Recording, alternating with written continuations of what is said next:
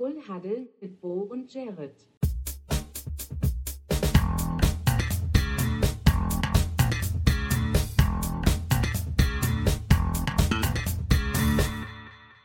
Full Huddle mit Bo und Jared. Moin, gute liebe Welt. Herzlich willkommen zu äh, Full Huddle, eurem Sportcast hier auf Podcast oder der Plattform eurer Wahl, wo ich das gerade auf die Ohren ballert. Ich bin mal wieder nicht alleine. Bei mir ist mein wunderbarer Co-Host Jared, den ich mit einem herzlichen Full Huddle! begrüßen darf. Jared, mein Lieber, Uh, wie geht's dir? yeah. Mir geht's, mir geht's gut. Mir geht's gut. Ich bin fit. Ich habe Bock auf eine neue Folge. Ich habe schon wieder ein bisschen, ein bisschen Stau gehabt, sag ich mal. Jede Wo Woche, die ohne Full Huddle in meinem Leben auskommen muss, ist äh, eine etwas langweiligere. Von daher freue ich mich drauf, wenn es dann auch bald soweit ist, dass wir jede Woche wieder senden. Das ist ja gar nicht mehr so weit hin. Das ist eigentlich nur noch. Nee, das stimmt. also, also- einmal machen wir noch eine Pause von einer Woche und dann geht's los. Weil die Season ist ja auch bald da. Ja. Das So. Kribbeln fühlt am Hals, ich merk's.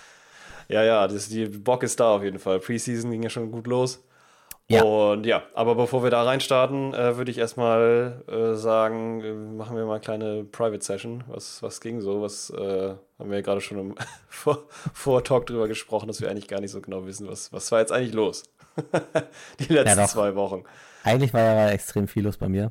Ähm, ich war ja auch unterwegs im Norden. Äh, Mal wieder, ne? Ich meine, letztes Mal war das schon mit Deichbrand und so. Ich weiß, irgendwie bin ich jedes Mal, wenn wir aufnehmen, komme ich, komme ich von der Reise zurück. Ja, und die schaffen wir so mal, äh, mal, äh, naja, wie nennt sich das, remote aufzunehmen oder so, halt zusammen in einem Raum zu sitzen. Das tun wir ja nicht. Viele denken das immer, ich werde oft gefragt. Ja? Äh, seid ihr zusammen in einem Raum? Ich muss immer sagen, nein, sind wir nicht. Na, dann müssen wir Wir sehen uns übrigens nicht mal. Den müssen, müssen, müssen wir basten, das sind wir nicht. Nee, das erste Mal, die erste Folge, ja, aber danach nie wieder. Ähm, nee, wir hatten Trauerfall in der Familie, deswegen war ich im Norden in Husum. Mhm. Ähm, und war danach dann, weil sich das ja auch anbietet, war ich nochmal kurz in Hamburg, äh, zwei Nächte lang. Einfach ein bisschen, bisschen gelebt, bisschen ausgelassen, das Bisschen war ganz gelebt. Ja, dann die Chance genutzt, direkt mal hier vorbeizukommen. Haben uns auch sehr gefreut. Haben uns auch kurz Mhm. gesehen, genau. Und äh, ja, gut. Ja, ansonsten ging insgesamt gar nicht so viel. Es ist äh, herrlich schwül geworden heute. Ich habe richtig geschwitzt auf der Mm, Arbeit. Das, also, obwohl wir zwischen uns eine Distanz von sicherlich an die, äh, keine Ahnung, 800, 900 Kilometern ist, ist das hier genau das gleiche Thema, ja. Ja, ich glaube, das, das trifft gerade ganz Deutschland. Ich glaube, jetzt geht's Mhm. auch nochmal los, dass wir, jetzt die nächsten ein, zwei Wochen nochmal richtig Temperatur kriegen und dann, dann bricht das, glaube ich, auch alles zusammen dann. Hoffen wir es. Ich meine, nächstes Wochenende ist das nächste Festival, wo wir uns wiedersehen. Also, im Endeffekt Ja. ist es auch so, wir sehen uns ja äh, morgen. Wir sehen uns morgen. Wir sehen genau. uns morgen. Ja, es klingt total komisch, aber es ist so, ja. Ja. Ja, Weil, es, ähm, ist, es ist wild, es ist verrückt. Ja, vor allem, was du alles an Reisen äh, auf dich nimmst. ja, ich hab, sollte eigentlich eine, eine Bahncard 100 haben aus, aus Du sollst aus Ehrengründen schon eine haben, Aus weil du da Ehrengründen, schon genau. äh, wirklich, also der Sitz dir gar nicht kalt wird, auf den du dich immer hinsetzt. ja, entweder das oder ich sollte Probe-Bahnfahrer werden. ICE-Tester, vielleicht ist das, Das ist so. Ja, ich, also ich glaube, die meisten Leute wissen, dass die ECs nicht gut sind. Also. Ja, aber deswegen, deswegen brauchst du ja nicht, damit ich, damit ich die Teile hochtesten kann. Ja, genau. der, der Deutsche. Kannst du ja nochmal für einen zweiten Podcast uns nebenbei starten, den du einfach in einem ICE aufnimmst. Das, Das wäre so das nächste eigentlich, wenn du quasi wir eine Podcast-Folge aufnehmen und du sitzt im ICE. Oh, das wäre aber auch ein, ein Feuerwerk aus Störgeräuschen. Ja, oder? Ja. Es gibt Podcasts, die machen das. Die stört das gar nicht. Ja, ist einfach im Zug aufnehmen, niemals. Ja. Es gibt zum Beispiel den Seahawks Lockdown NFL Podcast, der hört sich manchmal so an. Das äh, muss man wohl wirklich so sagen. wenn man sich diese ganzen offiziellen Podcasts anhört. Da war ich mir am Anfang nicht sicher, welchen Standard wir setzen wollen, weil teilweise was da auf dem National Football äh, Channel oder beziehungsweise auf dem Niveau von diesem, von diesem Channel, dieses offizielle, da rausgehauen wird an, an Qualität. Also es ist wirklich so teilweise nicht nur die, sondern auch andere. Äh, das kann ja jeder Host für sich selber entscheiden. Das klingt teilweise, als hätten die ihr Mikrofon verschluckt. Ah je. Ich glaube, da muss man, da muss man viel Football-Liebe im Herzen haben, um, da, um das durchzustehen. Yes, das ist auf jeden Fall. Aber das haben wir ja zum Glück und deswegen haben wir uns ja hier auch schon äh, wieder getroffen. Genau. Und ich soll jetzt morgen wieder nach Hamburg. Ähm, zum einen, weil am Wochenende Festival ist. Und zum anderen, weil ich äh, Donnerstag das erste Mal meinem Leben unter die Nadel komme. Oh, ja, stimmt, stimmt. Oh ja, hab ich Ähm. ganz, ja, gut, dass du es ansprichst. Das stimmt, das ist auch ein Riesenthema. So der, so der Hauptgrund, weshalb ich nach Hamburg fahre. ja, ja, mit. ja, obwohl das Ja. ja. das Festival ist auch nicht verkehrt, aber Nee, das ist ein krasser Grund auf jeden Fall, stimmt. Es geht unter Ja. die Nadel. Das heißt, Du kriegst die nächste Corona-Impfung oder? Nee, das heißt es nicht. Ich krieg mein erstes Tattoo. Ähm, Hm. ganz ehrenvoll an meinem Geburtstag, der ebenfalls Donnerstag ist, äh, ja, lasse ich mir ein Tattoo stechen und ich bin, bin schon ganz aufgeregt. Ähm, Verstehe ich. Oh. Ne? Ja, das macht ist ja- immer. Macht ja immer mal irgendwas zum ersten Mal und ähm, Ja. Hm. das wird jetzt bei mir sein. ist in dem Fall dann auch ein Adrenalinkick, nachdem man süchtig werden kann, auf jeden Fall. Also war bei meinem ersten Tattoo auch so, dass ich da total aufgeregt war. Und Ja. danach muss man sagen, muss, muss ich sagen, also je nachdem, wie man so adrenalinmäßig veranlagt ist, äh, kann das sein, dass es einen dann da auch packt und man dann auch Bock hat. Ja, jeder der, anzusetzen. Jeder, der Jared jetzt nicht, nicht kennt, äh, ist übrigens komplett äh, voll tätowiert im Gesicht und Ja, äh, wie hat, gesagt, ich habe einen Vikings hast, hast du 12 oder 13 Anker? Ich habe irgendwann aufgehört zu zählen. 1800. Ich auch. Also ich habe irgendwann, irgendwann habe ich ja gesagt, ich schlafe mir, tätowiere mich einfach am Schlaf. Das macht ja keinen Ja. Sinn mehr, da meine ganze Tageszeit. Ich dachte, Ja, dein ich Wecker ja- tätowiert dich morgens, wenn du. Ja, ja, das außerdem. Ja, meistens schon. Deswegen, der hat mir so Hörner schon an die Seiten meines Kopfes tätowiert, da wo die Vikings immer ihre, ihre Helme haben, so mäßig. Klar, Ja. logisch. Aber sind Haare rübergewachsen, sieht man leider nicht so, wenn man mich so sieht. Ah, schade. Ja. Nee, aber was hast du? Ich glaube, du hast drei oder vier Tattoos, hast du, ne? Ich habe, lass mich kurz zählen. Eins, zwei, drei, vier. Ein, Ja. ja. vier. Vier, ja. Doch, Mit der Tendenz ne? zu mehr, aber äh, das findet leider nicht an dem Tag statt, wobei doch tatsächlich Miriam und du und äh, deine Freundin Mhm. sich zusammen tätowieren lassen. Ja, also ich bin eigentlich der Einzige, der nicht da äh, unter die Nadel kommt. fühlt sich jetzt außen vor gelassen. Ja, ein bisschen. Ich habe schon überlegt, ob ich da dann doch nochmal vielleicht äh, nochmal geguckt, dass mir irgendein Wannabe von der Tätowiererin äh, gefällt und ich dann doch nochmal dahin renne und sage, hier komm. Hast du noch eine halbe. Stunde? Aber ich musste auch arbeiten, also. Ja. Es nützt ja nichts, ne? Irgendwer muss ja hier ranklotzen da, wenn die anderen Leute da im Tattoo-Studio rumhängen. Ne? Ja. Ja, Jared, was ging bei dir? Wie war. Was ging bei mir? Ja, ich habe gerade im Kopf gehabt, irgendwas, was. Ich war eigentlich. Ich war, ich war, ich war. Ich war bei einem, aber da habe ich glaube ich letztes Mal schon von erzählt, ne? Von einem, von einem Footballspiel, ja, da habe ich schon von erzählt. Ich habe Football im Fernsehen geguckt, Hamburg Sea Mhm. Devils, aber da kommen wir ja gleich nochmal zu, im ELF News Teil. Äh, ansonsten, ja, habe ich. Ja, genau, ich war beim, das habe ich ja vorher noch gesagt, das wollte ich erwähnen, beim, äh, auch bei einem Festival mal wieder, jetzt, äh, und zwar beim sogenannten, oder es wird nicht nur so genannt, es heißt auch so, Woodstock Festival, die HamburgerInnen unter den ZuhörerInnen. Äh, sagt Ihnen das vielleicht was? Eventuell? Äh, es ist ein umsonst, also ein ja, umsonst und draußen Festival hier in Hamburg am Eichbaumsee. Das ist ein sehr, sehr schönes Festival, macht sehr viel Spaß. Und sehr viele coole Bands dabei. Unter anderem äh, kann ich mal kurz drauf eingehen: Hannah Noir, sehr gute Rapperin auf so Drum and Bass Musik, ist ganz cool. Äh, Alex Mofa Gang war da. Äh, iFire ist auch ein Klassiker, die sind jedes Jahr da. Die beenden Mhm. meistens das Festival, die habe ich leider nicht gesehen, die waren am Sonntag. Querbeat war auch da, ne? Querbeat war auch da, genau, die habe ich leider auch gepasst, weil es zu spät wurde, für mich zumindest, weil wenn, wenn man da wieder weg will, wenn man da nicht campen will, dass dort ein bisschen, ja, eventuell weitere Reisen, äh, Anreise ist, je nachdem, wo man wohnt, weil die Busse da immer nur, glaube ich, halbe Stunde Takt fahren. Ja. Aber da campen ist auf jeden Fall eine sehr, sehr große Empfehlung. Ist zwar so, dass der Campingbereich selbst nicht abgeschlossen ist, was so ein gewisses Risiko birgt, aber dafür ist es auch so, dass der Campingbereich quasi über dieses ganze Areal, das heißt über den ganzen Eichbaumsee-Park, würde ich ihn fast nennen oder so, sich erstreckt. Das heißt, es ist riesig groß und auf diesem Festival sind halt nur maximal vielleicht 2000, 3000 Leute. Ich glaube, wenn es hochkommt, sind es, ich glaube, das eine Jahr waren hoch mit 1000 Leuten. Ich glaube, so 2.000, 3.000 ist schon übertrieben. Auf Ja, jeden Fall meinst du? dementsprechend die Campingplätze. Ja, ich weiß es ehrlich gesagt nicht. Du warst ja auch schon mal da. Du weißt es ja auch Ja, ungefähr. Ich glaube, Also, ich, also du meinst jetzt 2.000 bis 3.000 Camper oder ins, also, nee, ich, ja, ich glaube Besucher vor Ort. ja? Aber ich bin mir nicht sicher, was die, genau die Zahl war. Ich weiß nur, dass auf jeden Fall irgendwann mal das Pack da gespielt hat und da, oder, oder Großstadtgeflüster, glaube ich sogar. Doch, die auch Und mal, ja. Die, genau, die, die haben, glaube ich, so ein bisschen den Rahmen gesprengt und da mussten die einen Einlassstopp machen, weil halt den, dann haben die auch eine Zahl genannt, dass es halt so viele Besucher Okay. innen da vor Ort waren.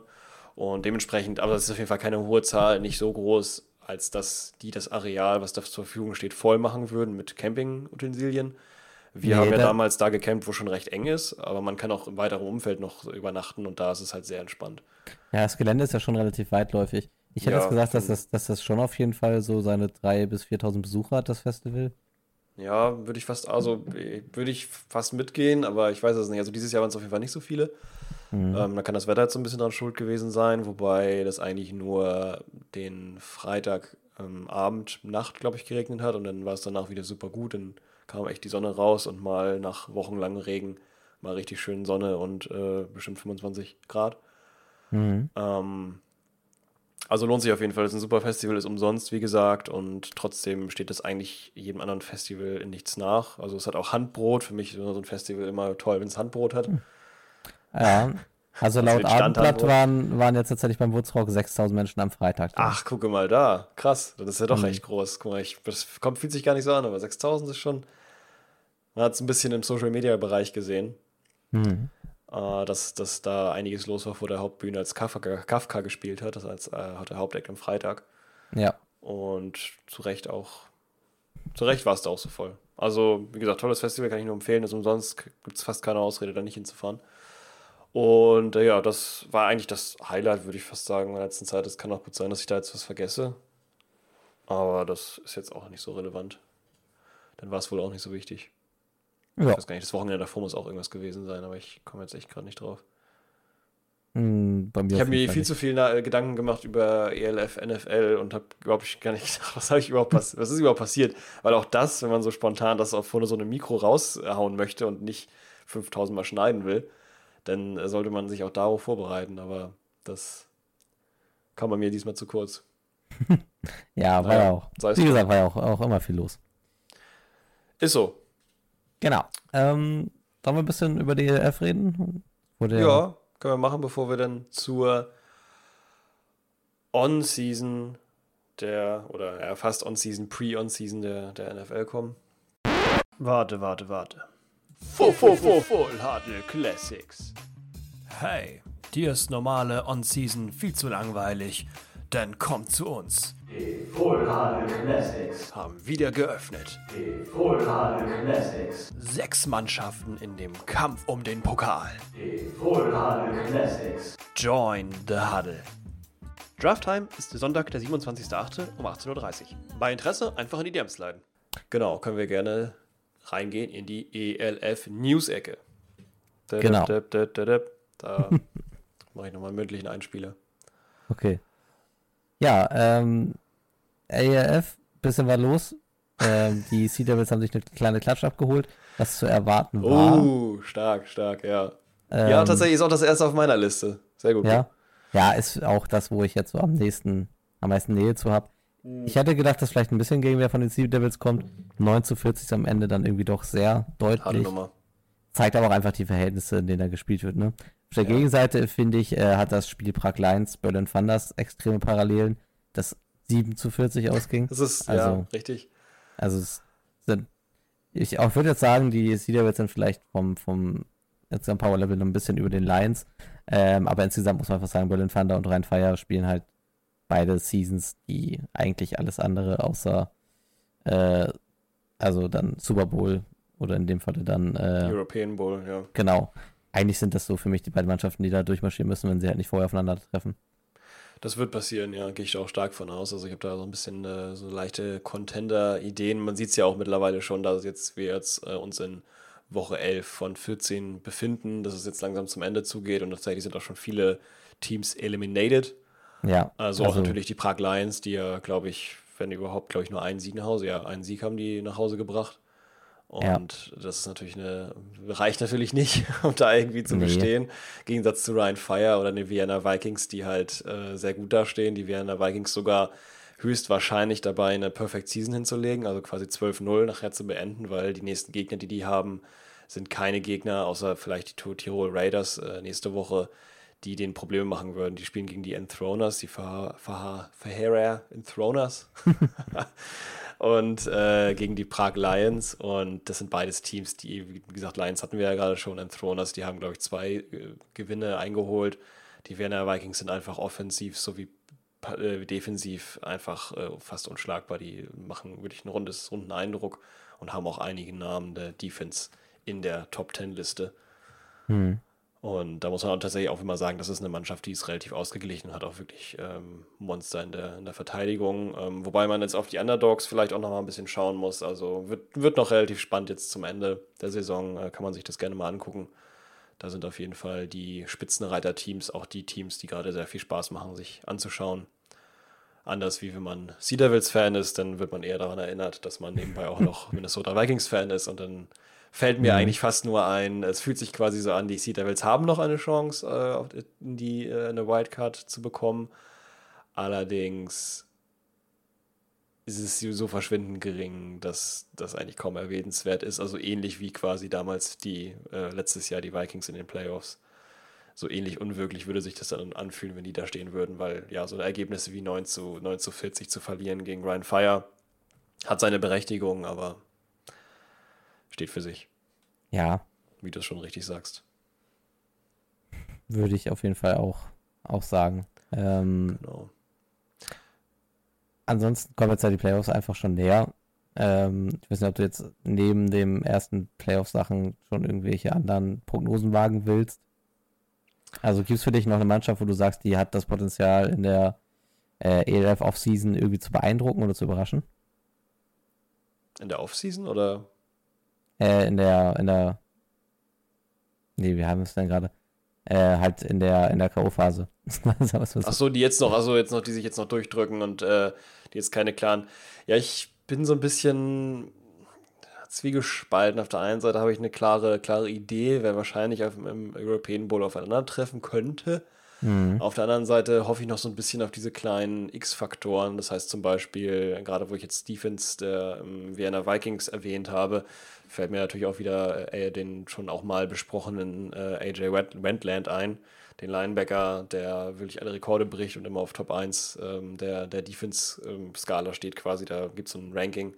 Da wird jeder ja. Defense-Spieler für sich quasi reingesetzt, der ist einfach mit, mit äh, so vielen Sacks einfach äh, und Tackles vor allem, vor allem nicht mit Sacks, sondern also Sacks auch, aber Tackle hauptsächlich äh, mhm. für die Liste so extrem hoch an, äh, ähnlich wie Castle als Receiver äh, unantastbar ist auf Platz 1, ist er halt in der Defense und die der hat vorher bei den Leipzig Kings gespielt, die wurden ja aufgelöst und jetzt ähm, ist er bei den Prag Lions und da sehe ich auch so ein bisschen die Möglichkeit eben, dass die vielleicht nochmal nach vorne kommen. Hoffe es vielleicht so ein bisschen, weil das so ein bisschen so ein Underdog-Feeling hätte.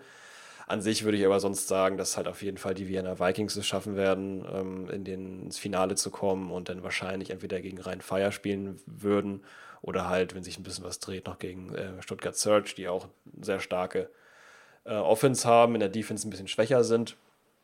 Dementsprechend mhm. muss man mal sehen, wie die nachher, wie die nachher raus, äh, rauskommen, aber möglich wäre das auf jeden Fall für mich als Playoff-Szenario, wobei ich natürlich schon mal ein bisschen falsch gelegen habe, was Prediction angeht, äh, als ich mir den Hot Take erlaubt habe.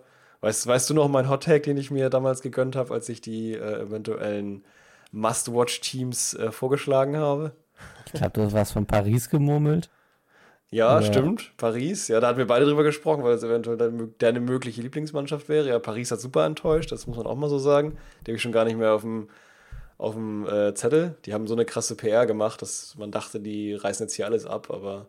Ja, ich, ich, ich bin da, bin da rein, rein, nach Mode gegangen und da haben sie jetzt ja, haben sie nicht, nicht enttäuscht. Aber, ja, aber sonst halt. Die haben auch Potenzial. Ähm, hast du nicht noch irgendwas über Barcelona gemurmelt?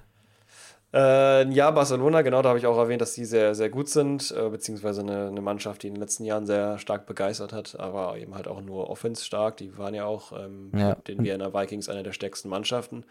Aber wo ich mich hauptsächlich darauf konzentriert war, hatte, war äh, Milano. Ah, Milano, Milano Siemen. Die Milano Siemen. Meine Mannschaft, wo ich gesagt habe, die sind Underdog, passt auf die auf.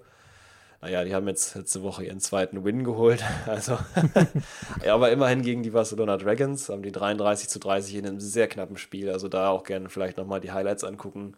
Milano Siemen gegen die Barcelona Dragons in der Week 11 der ja. ELF. Ähm, ja, dann nochmal ein kleines Fazit zu eigentlich ähm, zu dem Milano Siemen. Ähm, einfach aus dem Grund dazu, wie ich überhaupt darauf kam, dass die sehr gut sind oder eine Mannschaft, die was kann, da will ich nur mal kurz drauf eingehen, danach sind wir eigentlich auch schon durch. Ähm, und zwar gibt es da Spieler, Keyspieler, die ich auch schon damals erwähnt hatte, zum Beispiel der Quarterback. Jetzt muss ich mal kurz aus, äh, durchatmen. Zara, Zaratka. Zaratka, Zaratka, genau. Quarterback Zaratka, so. Oder? Ja, Zaratka, genau. So heißt der Junge. Und der liegt tatsächlich von den Passing Yards auf Platz 2 der gesamten ELF. Mhm. was sehr stark ist. Das war damals einer, wo ich gesagt habe, okay, der war da damals bei den ähm, Schwäbisch Hall Unicorns in der äh, GFL. So, jetzt kommt wieder das ELF, GFL-Thema. So, das GFL. War er schon sehr stark und hat genauso nachgelegt, tatsächlich auch in der ELF. Also sehr stark, sehr gut. Äh, Jean oder Jean Constant, der Receiver von den Milano Siemen, der war bei den, bei den äh, Sea Devils und hat mir sehr gut gefallen. Und ist weiterhin auch, wie die Medien ihn mal genannt haben, weiterhin ein Constant Threat für andere. Fand ich sehr gut.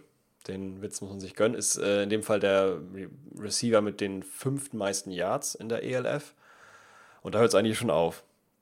Und das ist natürlich, Ja. da merkt man, okay, es gibt zwei Receiver oder einen Receiver, den haben die in den Top 10, äh, den Quarterback, der, mit dem läuft das auch gut. Also da gibt es eine gute Connection zwischen ihm und Constant.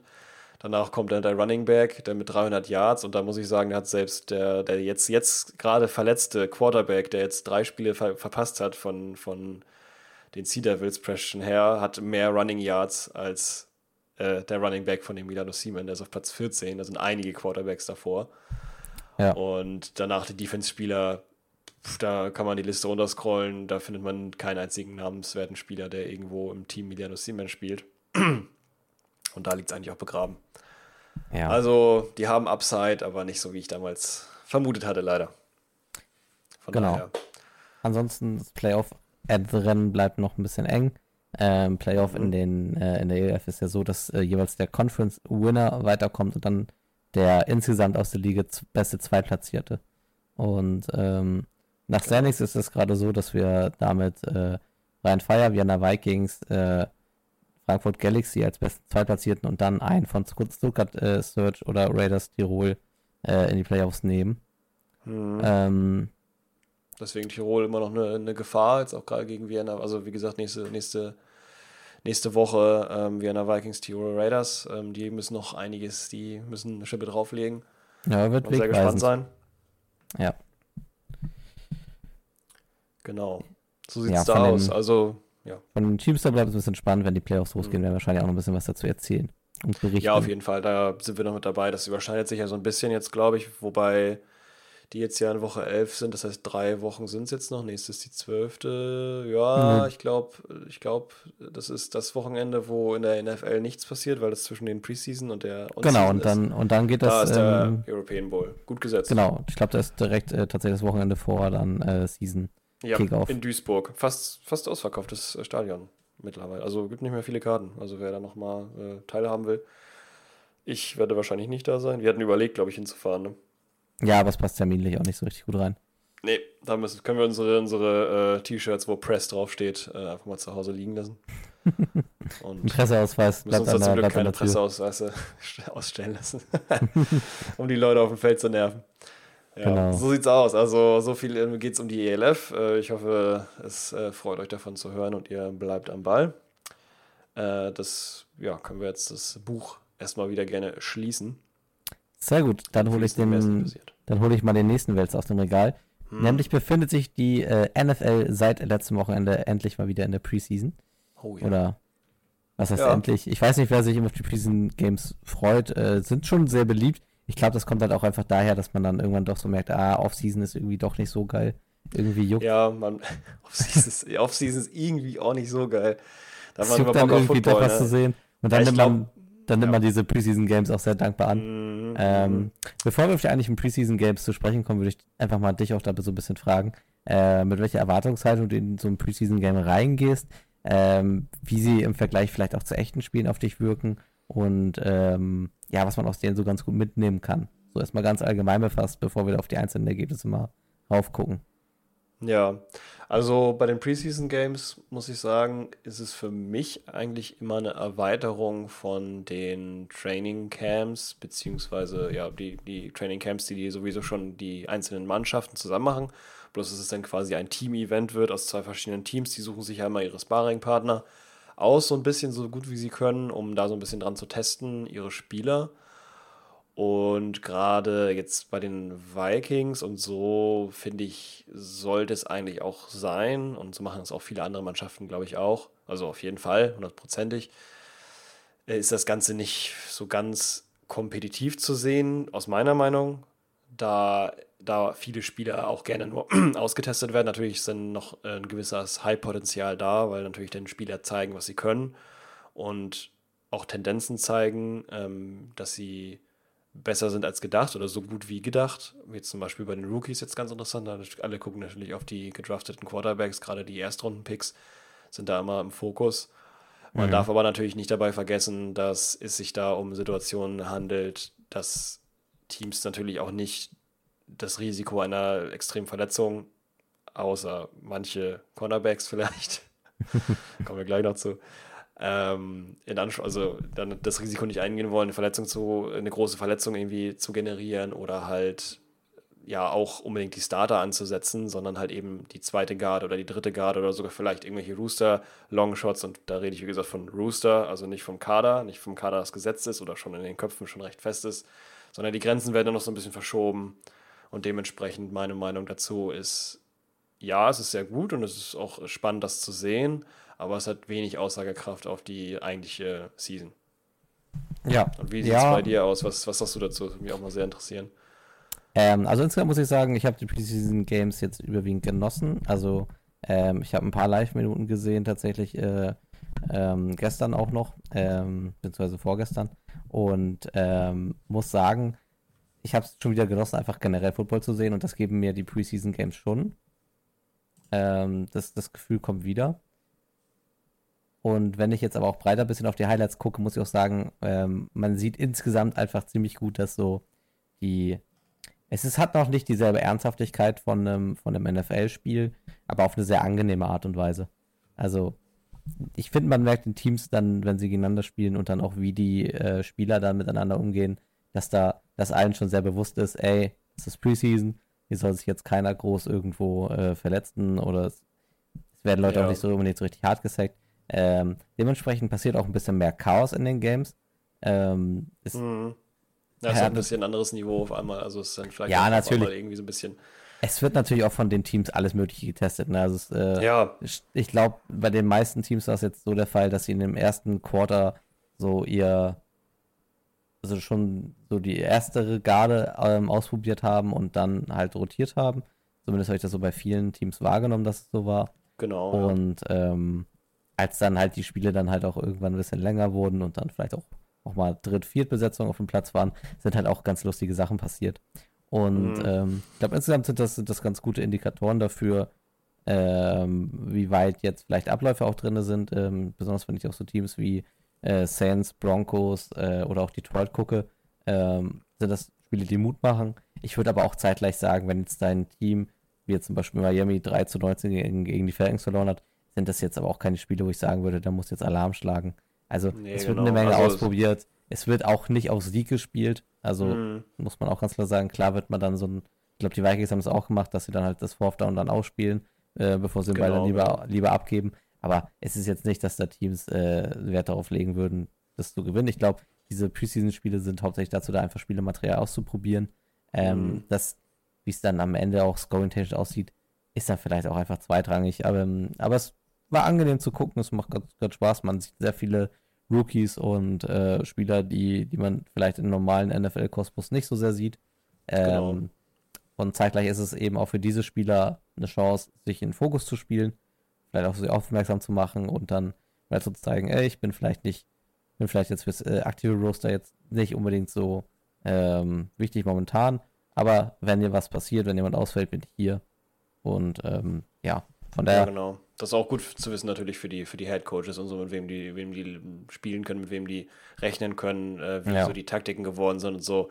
Deswegen ist da natürlich auch die, die große Gefahr, beziehungsweise neigt man natürlich dazu, Spieler gerne mal zu overhypen, weil man natürlich mhm. den, den Kontext immer sehen muss, in, in welchem die jetzt gerade spielen. Also jetzt, wenn jetzt ähm, ein Receiver den Cornerback X oft schlägt oder den Safety oft schlägt und da sich frei rennt und so, dann kann das halt damit zusammenhängen, dass der Cornerback schlecht ist. Das kann auch damit zusammenhängen, dass, äh, zusammenhängen, dass der Receiver gut ist. Das muss man halt immer dann ähm, ein bisschen differenziert betrachten. Das heißt, nicht jeder, der da gut aussieht, ist auch immer gleich gut. Ja. Aber im Prinzip her, genau, macht es auf jeden Fall, wenn man jetzt dem, dem, der Hype ist real, es macht Spaß, es zu sehen, muss ich auch sagen. Ich habe mir ja teilweise Mannschaften angeguckt, wo ich dachte, die, also wo ich mich sonst die ganzen Seasons gar nicht beschäftigt habe ähm, Mhm. die trotzdem sehr interessant waren, wie jetzt Texans, Patriots oder Falcons. Gut, Falcons sowieso eigentlich immer sehr interessant, aber Falcons, Dolphins natürlich, äh, Broncos, Cardinals war auch wieder sehr interessant zu sehen, was da so passiert, wie Ja. da so die Connection ist. Ähm, hat sich, finde ich, auch der, der, der Quarterback da von den Cardinals, der Ersatz-Quarterback Tune, gut daraus gespielt und so. Also, das ist echt spannend zu sehen. Man sieht viele bekannte Gesichter auch an der Sideline. Ja. Aber äh, jetzt so einen richtigen emotionalen Hype draus zu machen, das finde ich dann immer ein bisschen, also jetzt, äh, ich habe es jetzt beim Posting nur gesehen von den, äh, das war das Spiel äh, Chiefs Saints, da haben halt die Saints die Chiefs geschlagen und das war natürlich wieder, oh, die Chiefs haben verloren und Chiefs Kingdom has fallen und keine Ahnung, also das ist halt, Hast du das gesehen? ja, also nee, Okay, gesehen habe ich- es nicht, nee, ah, gesehen habe ich es nicht, okay. nee, nee, Äh, also weil kannst gerne was erzählen. Ja, ich habe mir da dann auch die Zusammenfassung angesehen. Ich kann da gleich noch ein bisschen was zu erzählen. Oh ja, Ähm, das, das können wir gut machen. Ähm, Würde ich gleich der Reihe nach ein bisschen durchgehen. Was ich noch Mhm. sagen will, ist, ähm, für mich funktionieren Preseason Games sehr, sehr gut als so eine Art Ease-In, sowohl für Zuschauerschaft als auch für Mannschaften. Ich glaube, die sind insgesamt sehr wichtig, weil wenn ich mir jetzt vorstellen würde, okay, die äh, Teams kommen äh, aus dem Training Camp mit einem Kaltstart in die Season rein, ähm, würde, würde vieles, glaube ich, noch nicht so glatt laufen und ähm, ich glaube, dann einfach in so einem Spielszenario viel ausprobieren zu können, auch mal in halt gegen andere Teams. Also natürlich wird dann auch in, einem- in einem Trainingcamp wird natürlich auch dann Football gegeneinander gespielt und geprobt. Aber ich Ja. glaube, das mal einfach gegen andere Teams auch zu machen und auch Abläufe dann drin zu haben, hilft den Teams, glaube ich, enorm dazu, dann auch an dem am ersten Spieltag irgendwie da zu sein. Ja, das Und, stimmt, ist ähm, natürlich auch wichtig, so ein bisschen in, in Gang zu kommen und leicht langsam schon mal anzufangen. Wie ist das auf dem Feld zu sein? Wie ist das mal nicht beim ersten Mal direkt so overwhelming und man kann sich gar nicht mehr konzentrieren, weil das Umfeld so, so äh, äh, anders ist gegenüber dem, dem fast Jahr, das man ja nicht auf dem Platz Mhm. verbracht hat, sondern halt im Training Camp in einem, unter einem Dach, nicht in einem Dome mit nicht so vielen Leuten, mit den ganzen Geräuschen und so. Klar, dafür ist natürlich die Preseason auch ganz wichtig für die einzelnen Spieler. Ja. Eine provokante Frage habe ich vielleicht noch. Gerne. Wie, wie findest du Preseason-Spiele im Vergleich zur ELF? Boah. äh. Das ist eine gute Frage. Das ist eine gute Frage. Ähm, in welche Richtung soll ich jetzt antworten? Also in Nein, Sinne eine, eine des, ehrliche. der, ja, eine, eine ehrliche. Ja, das ist sowieso in erster Linie. Ich bin jetzt gerade überlegen, welches, welchen Faktor ich mir jetzt am ehesten raussuche. Ähm, der Faktor Professionalität, Professionalität oder halt ich würde sagen, dass es trotzdem immer noch wichtiger ist als die, also trotzdem noch immer noch, leider Gottes, einfach nur wegen der, wegen der Größe der Liga der NFL und dem, dem starken Namen äh, einfach noch trotzdem da drüber liegt. Also erstmal trotzdem noch ähm, professioneller aussieht, weil, oder andersrum, es passieren da ähnliche Sachen in der, in der, in der Preseason der NFL Mhm. wie in der ELF, aber die ELF, da geht es halt um was, weil die sind On-Season und in der Preseason äh, von, von der NFL, da kann, ist egal, was da passiert und da sind halt eben dann die, die Ersatzspieler oder, naja, halt irgendwelche Roster-Spieler äh, unterwegs. Dementsprechend gleicht sich das vom Niveau ein bisschen an, wobei ich sagen würde trotzdem noch, äh, dass die Preseason da drüber steht. Mhm. Also ein ganz andere, ganz anderes, ganz andere Art von Ernsthaftigkeit. Ja, Müsste da eigentlich vorhanden sein, ist es aber irgendwie nicht. Also nicht mal das, nicht mal das ist so auf dem, auf dem Niveau. Nicht mal, nicht mal College ist also auf, ich würde ich würd tatsächlich die, die Preseason, eher, äh, NFL Preseason eher mit College vergleichen, College Football. mhm. bloß mit ein bisschen weniger Druck, also ein bisschen netter alles, ein bisschen entspannter, ähm, als mit der ELF. Mit der ELF, finde ich, kann man leider da, obwohl ich da ein Fan von bin und so, kann man da wenig vergleichen, momentan noch. Also je nachdem, welches Team man nimmt. ja mir ging es Äh, auch so gar nicht ich so, sagen, genau. mir ging es gar nicht so weit um, den, um, aus ähm, um den Vergleich. Ähm, ich muss ehrlich sagen, dass das äh, für mich einfach vielleicht auch die ELF noch so ein bisschen eingestuft hat. Ähm, weil immer wenn ich da so Sachen rausgesehen habe, dachte ich mir, ach, das sind doch Sachen, die passieren doch eigentlich jetzt da im NFL-Kosmos nicht so. Und ich muss sagen, ah ja, jetzt wo ich so Preseason jetzt auch wieder ein bisschen aktiver geguckt habe, vielleicht auch mal, mich mal an so ein paar Sachen erinnert habe, muss sagen, da hat auch so, da hat der Football wieder so wildere Seiten, die im NFL-Kosmos ausgemerzt sind, die ich mehr aus dem ELF-Kosmos kenne. Äh, also wir, Mhm. kommen, wir kommen gleich im, im Minnesota Seahawks-Spiel nochmal drauf äh, zu sprechen, wo es die eine Situation da ga, äh, gab nach dem Kick. Das war so, das war für mich so ein, so ein Play, das hätte auch eins zu eins irgendwo in Stuttgart hätte passieren können. Ja, das stimmt. Das ist, äh, So. ja, genau, das ist auch das Play, was ich jetzt gerade im Kopf hatte, als ich darüber, darüber gesprochen habe, was da passiert. Das ist halt Ja. was, genau, das könnte man, könnte man eigentlich jede Mannschaft nehmen und das der so, der so zutrauen, dass es genauso passiert. Ähm, bloß vielleicht, dass die Schiedsrichter anders reagieren, weil die eventuell die, die, die, die Rule dazu gar nicht oder die Regel dazu gar nicht kennen. Ja, das, ich, ich wusste, ich, wusste, ich wusste in dem Moment auch nicht richtig, was Ja, passiert ist. ich muss ich mich, muss ich mich dranhängen, aber ich Ja. wusste da auch gar nichts von, äh, bis, bis äh, zu dem Zeitpunkt, wo ich davon erfahren habe oder das gesehen habe. Ja. In den Highlights äh, können wir eigentlich auch schon direkt da reingehen, bevor wir jetzt hier zu viel Genau. über irgendwas reden, was wir nicht erklären. Ja, gehen wir mal der Reihe nach. Ähm, Preseason Week 1 äh, Spiel Vikings gegen Seahawks. Für uns Genau. natürlich irgendwie eine sehr spannende und witzige äh, Begegnung. Wir hatten auch erst überlegt, ob wir es zusammen gucken. Mussten Mhm. dann leider feststellen, ah, es ist Donnerstagnacht. Das ist Ja. irgendwie sch schwer zu realisieren. Freitagmorgen, ja, Freitagmorgen Ja. um 4 Uhr. Ja, eher so, Freitagmorgen um 4 Uhr, eher so rum. Ähm, Ich habe es tatsächlich in Dreiviertelstunde habe ich es gesehen. Aber da ist in der Zeit nicht wirklich viel passiert. ja. Weil Dreiviertelstunde ist natürlich bei so einem Vier-Stunden-Spiel.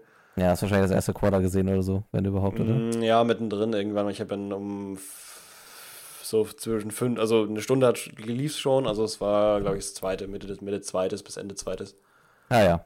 So, aber da war jetzt auch nicht. Also die Highlights, die, die haben noch mehr verraten. Also da macht man teilweise, hat man da dann, also bevor man ein Footballspiel oder ein Preseason-Spiel einfach nur eine Stunde lang sieht oder eine Dreiviertelstunde, äh, da kann man sich lieber die Highlights angucken. Das sagt meistens mehr aus.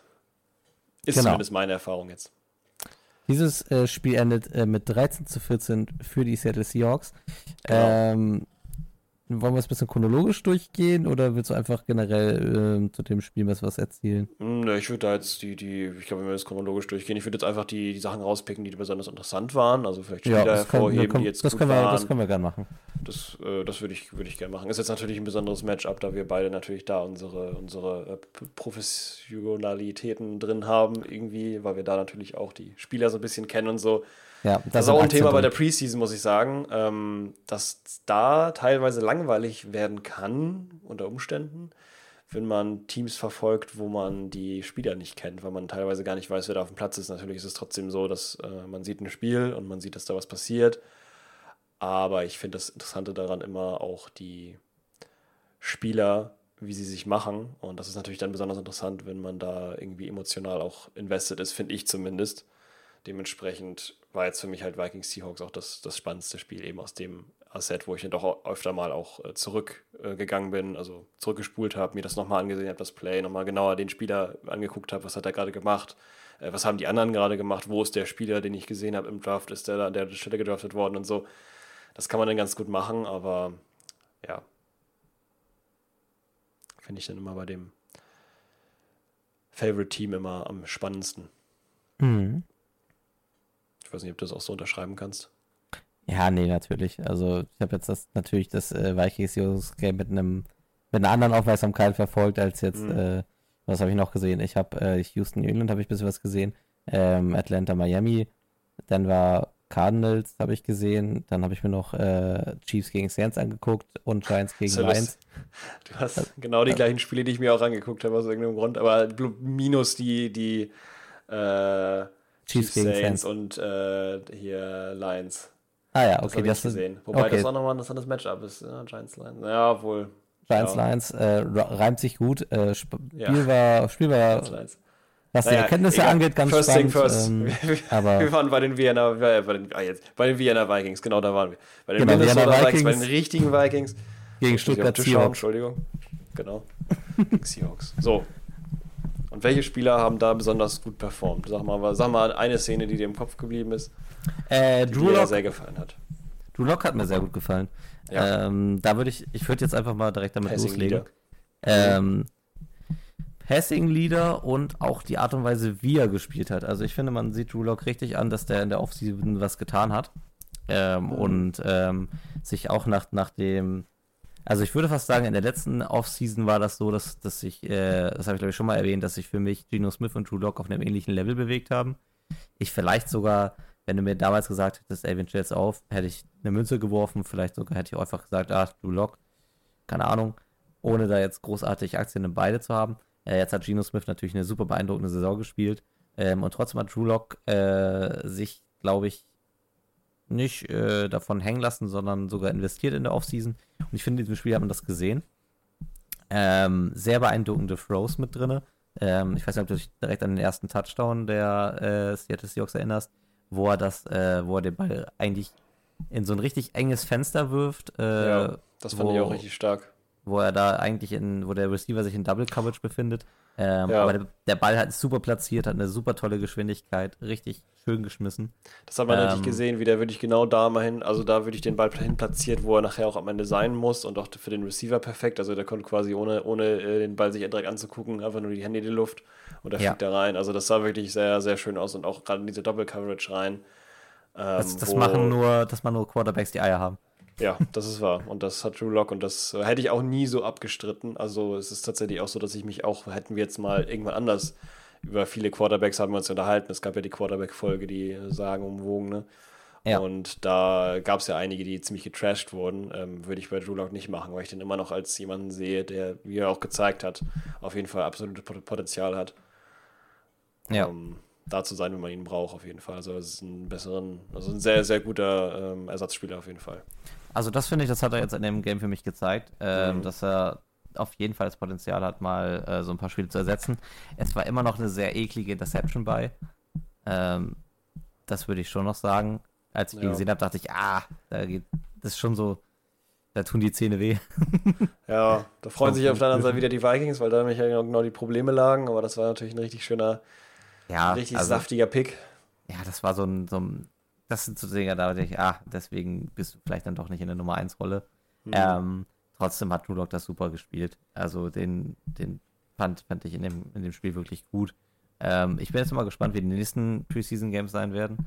Ja. Ähm, aber da würde ich, da würde ich nochmal ein Auge drauf legen. Ähm, wird auf, hat auf jeden Fall jetzt erstmal die Impression hinterlassen, dass er, dass er für mich ein guter, eine gute Rolle einnehmen kann und da auch wirklich Qualität auf, auf dem äh, Backup QB liegt. Ähm, zweites Spiel, ich dir vorheben möchte. Oh oh, it's Bobo, hat der ähm, Kommentator oh, it's gesagt. Bobo. ja, Ähm, Bobo, ey. Bobo sitzt nicht nur hier und macht Podcast mit mir, sondern Bobo Er ist fängt, auch, fängt auch ein paar Platz. Bälle. Äh, Ähm, JB, geht- der andere JB. Ja.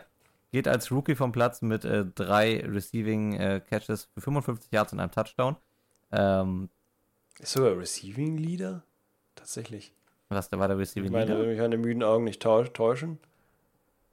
Ähm, das Das kann, kann, natürlich haben- sein, dadurch, dass sie, dass, Ja. auf den Seiten Vikings äh, wurden ja die Receiver unglaublich krass durchgetauscht, genau Ja, bei- die bei den Quarterbacks und die Cornerbacks. Ich glaube, 20 Leute haben bei uns Bälle gefangen und dann kann es sein, dass er mit, 55 dass Yards, mit ein Touchdown. ja, dann kann das sein, dass er mit drei Receptions äh, schon der Receiving Leader ist. Ähm, Ja, sah aber glaub auch ich, von, von den, von den Wurzeln, dass er gelaufen hat, gut aus. Also er wird natürlich in das Receiver-Trio wird er nicht reinkommen, aber es ist für mich dann auch so ganz okay zu wissen, okay, für ein bisschen Tiefe ist er da im Kader mit drinne. Ähm, Ja. Das für mich eigentlich, das ist für mich so dieser Prototyp-Spieler, den siehst du jetzt in den, in den Preseason-Games und dann siehst du ihn eigentlich nur dann wieder, wenn irgendwas passiert. Aber zu wissen, dass, da, dass er da ist und dass er als Rookie seine Rolle jetzt auch, glaube ich, ganz gut gemacht hat und mit äh, einem Receiving Touchdown und 55 Receiving Yards einen guten Eindruck hinterlassen hat, ähm, ist, glaube ich, mehr hat man, mehr kann man von ihm da auch gar nicht erwarten.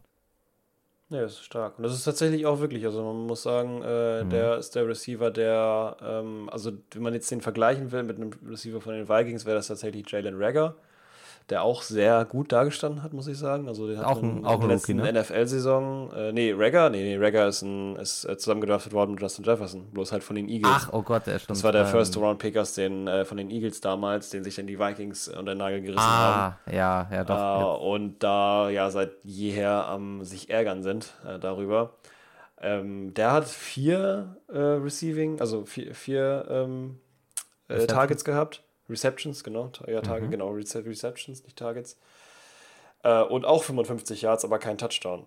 Das Mhm. heißt, ja. auch noch von der Produktivität her ein bisschen geringer. Allerdings muss ich sagen, ähm, wäre jetzt auch ein Spieler gewesen, den ich nochmal erwähnt hätte. Jalen Ja. Rager ähm, hat sich da ein bisschen rausgearbeitet und das ist ja, wie gesagt, auch ein Spieler, an dem die sich schon länger die Zähne ausbeißen. Der hat schon einige, einige Sachen falsch gemacht, auch in der On-Season, die wirklich, also Fumbles und gedroppte, ähm, ähm, das ist ja immer ein sehr Mhm. gern genommener von den Vikings, ein sehr gern genommener äh, Punt-Returner. Ja. Und da hat er auch schon äh, Punts ähm, ja, gedroppt quasi oder gefummelt und da wäre er eigentlich schon geflogen, aber aus irgendeinem Grund sehen die da immer noch Potenzial und das verhaltet sich vielleicht, ich weiß nicht, also dieses Spiel war da auf jeden Fall sehr ja. präsent. Jetzt bist du ja ein bisschen näher an den Vikings also dran als ich. Ähm, jetzt in meiner Wahrnehmung ist es schon noch so, dass ich jetzt sagen würde, jetzt so, dass zumindest der Nummer 3 Slot bei euch vielleicht schon noch offen für Competition ist, oder? Also meinst du, er hat jetzt mit der Performance auch irgendwie Chancen, sich vielleicht ein bisschen reinzuspielen?